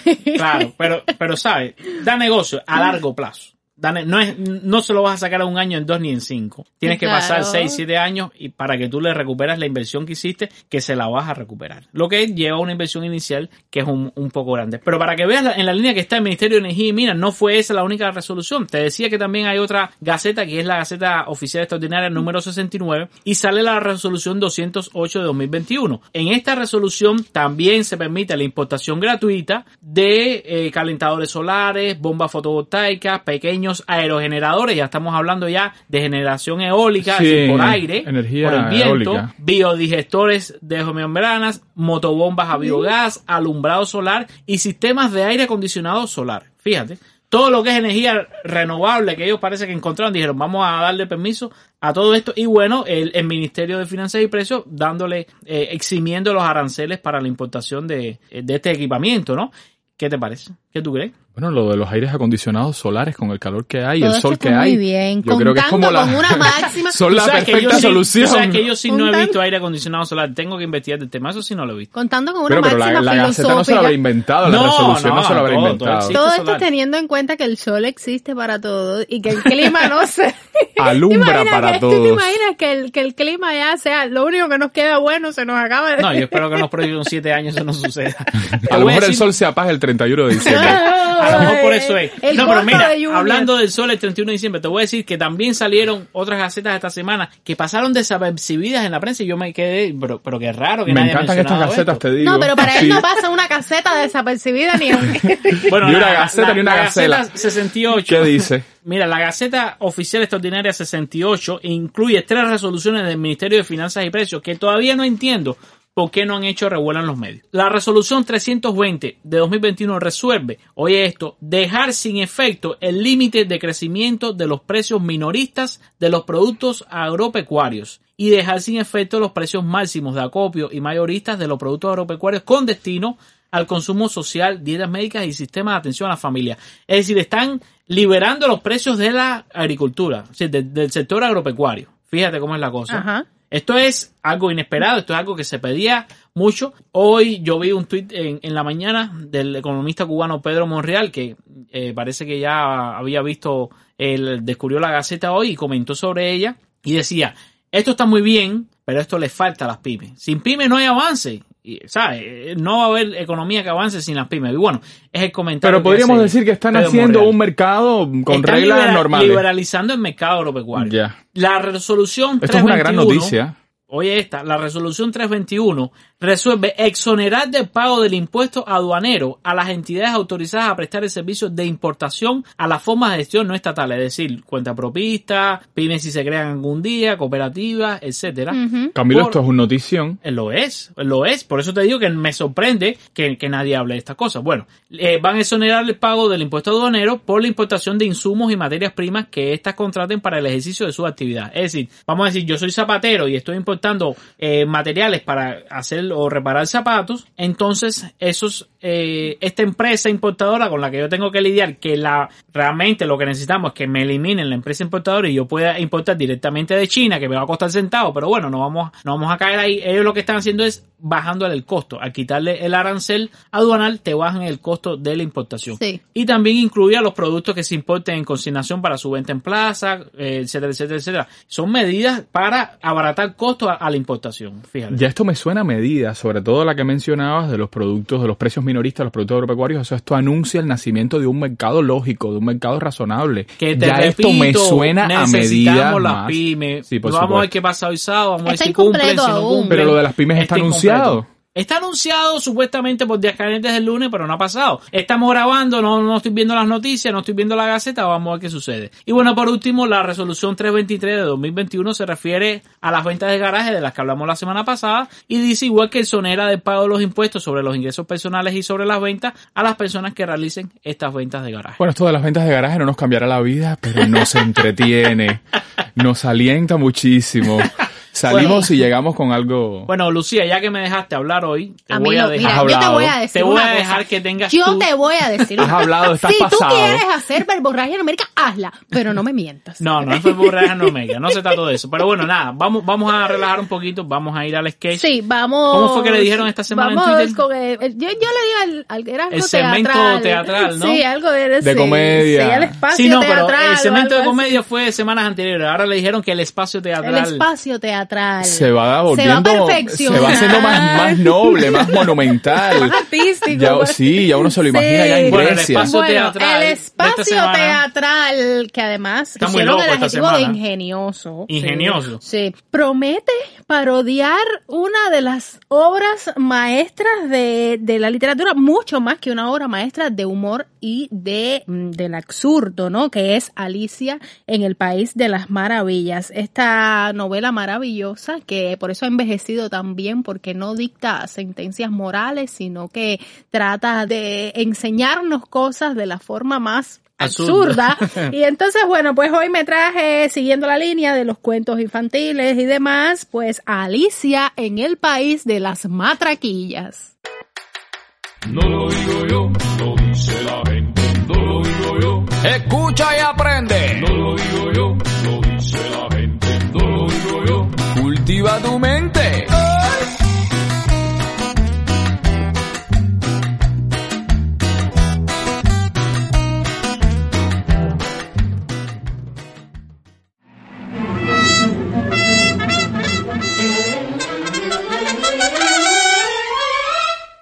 Es? Es muy tarde, muy tarde. Ay, es muy tarde. No estará a tiempo. ¡Ay, qué susto! ¿Un conejo parlante? Es demasiado tarde, es muy tarde, es muy tarde, ya es tarde, es tarde. Psst, niña, tú, ¿qué hora tiene tu reloj? Las nueve de la noche. Y ven acá, ¿hoy es sábado o domingo, niña? Alicia, me llamo Alicia y hoy es domingo. ¡Ay, sábado! ¿Sábado o domingo, niña? ¡Sábado, sábado! Sábado.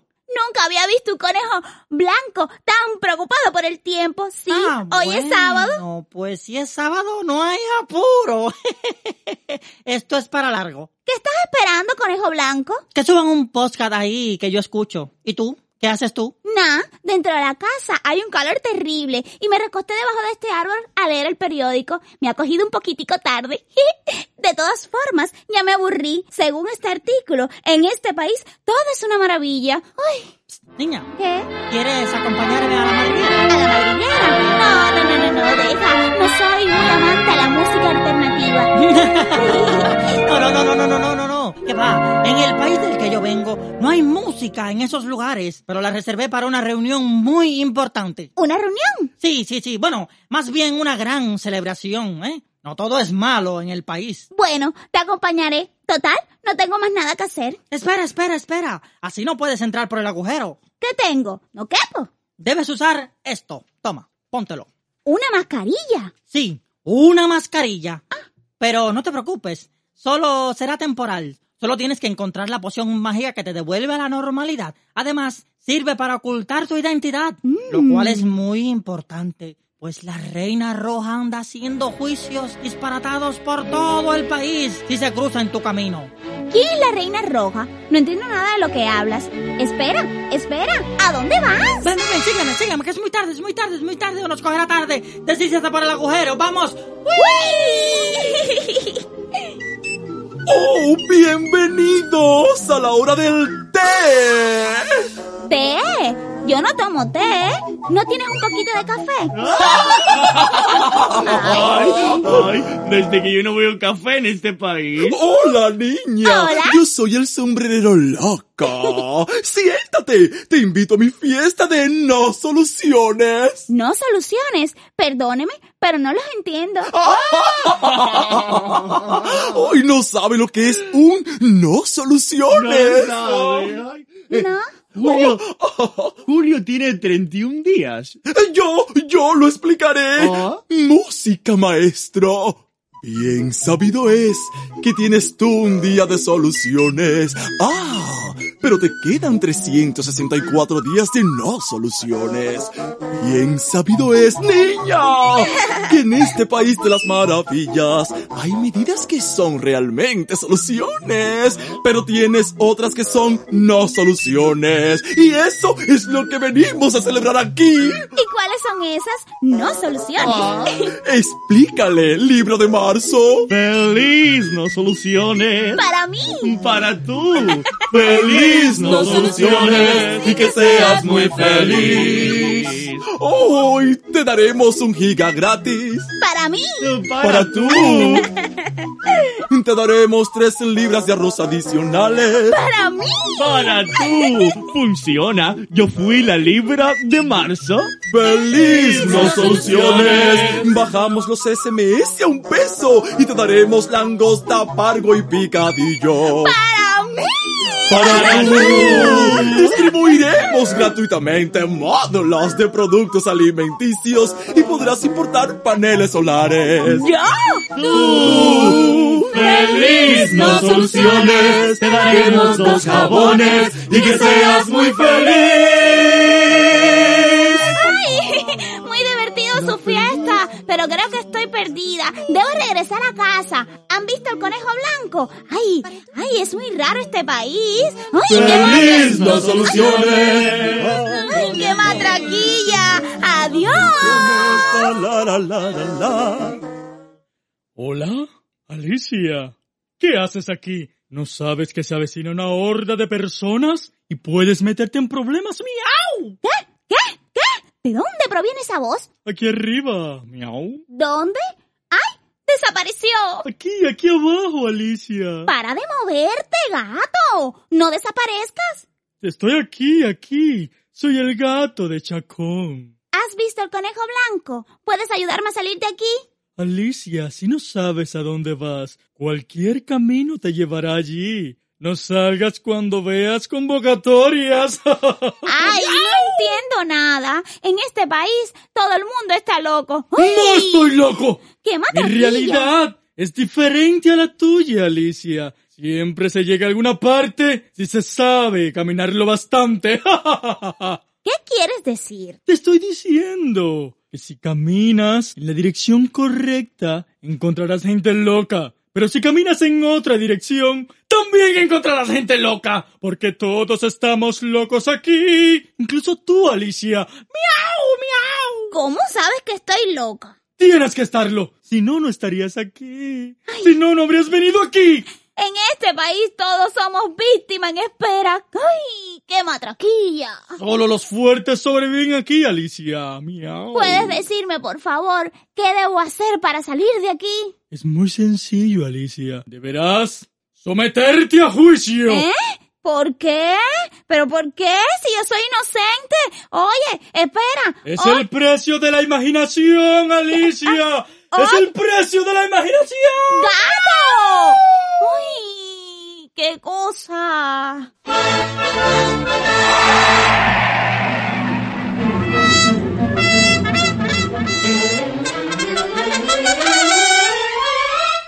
Su Alteza, Su Alteza Imperial, Su Alteza Única, Inigualable, Serenísima, Real Majestad, la Reina de Corazones. ¡Bravo! Reina. Reina.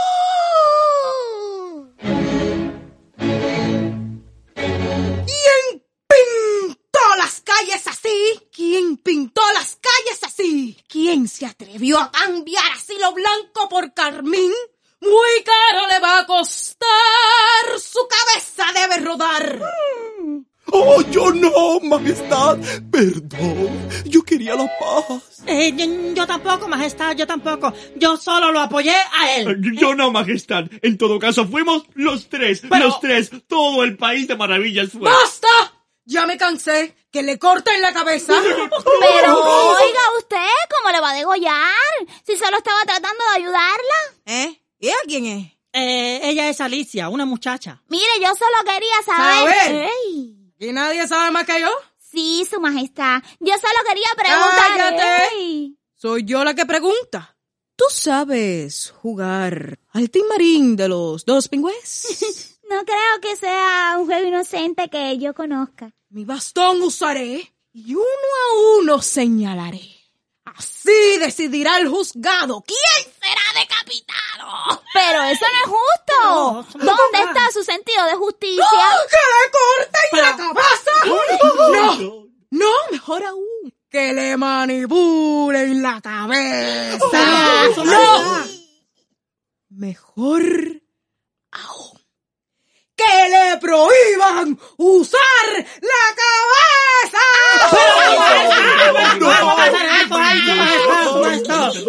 Alicia, Alicia, miau. ¿Tienes alguna declaración? Esto es un absurdo y no les voy a hacer caso. ¡Ay, qué matraquilla con picarme la cabeza! Pues no son ustedes más que un mazo de cartas. Oh, no, ¿Cómo. Alicia? Mazo de cartas. Alicia. Alicia. Alicia. Alicia, despierta. ¿Te has quedado dormida leyendo el periódico? Ay, ay, qué alivio. Ay, una pesadilla. Soñé que un montón de gente me gritaba. Ah, no, no, no. Eso sí fue real. Hay bronca otra vez para coger el agua en la pipa. Oye, ¿quién te dijo que tú vas a ir? No, te voy a arrancar la cabeza para. Te voy a arrancar la cabeza, tú a mí no me conoces. Oye, yo sí voy aquí. Yo sí, oye, ¿qué te pasa? Oye, qué clase de matraquilla. No lo digo yo, lo dice la gente. No lo digo yo, Escucha y aprende. no lo digo yo, lo dice la gente. No lo digo yo. Cultiva tu mente.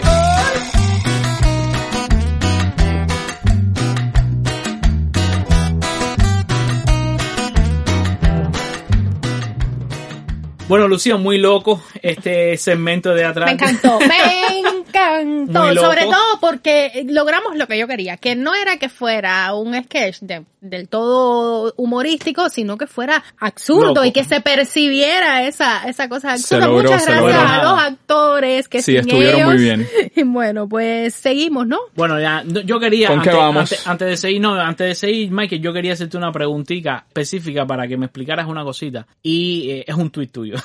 Oh, La semana pasada me te estás observando ahí en Twitter. Te trajo tu tuit Tú eres un gran tuitero, yo soy un tuitero que está avanzando, que está luchando hacia un espacio.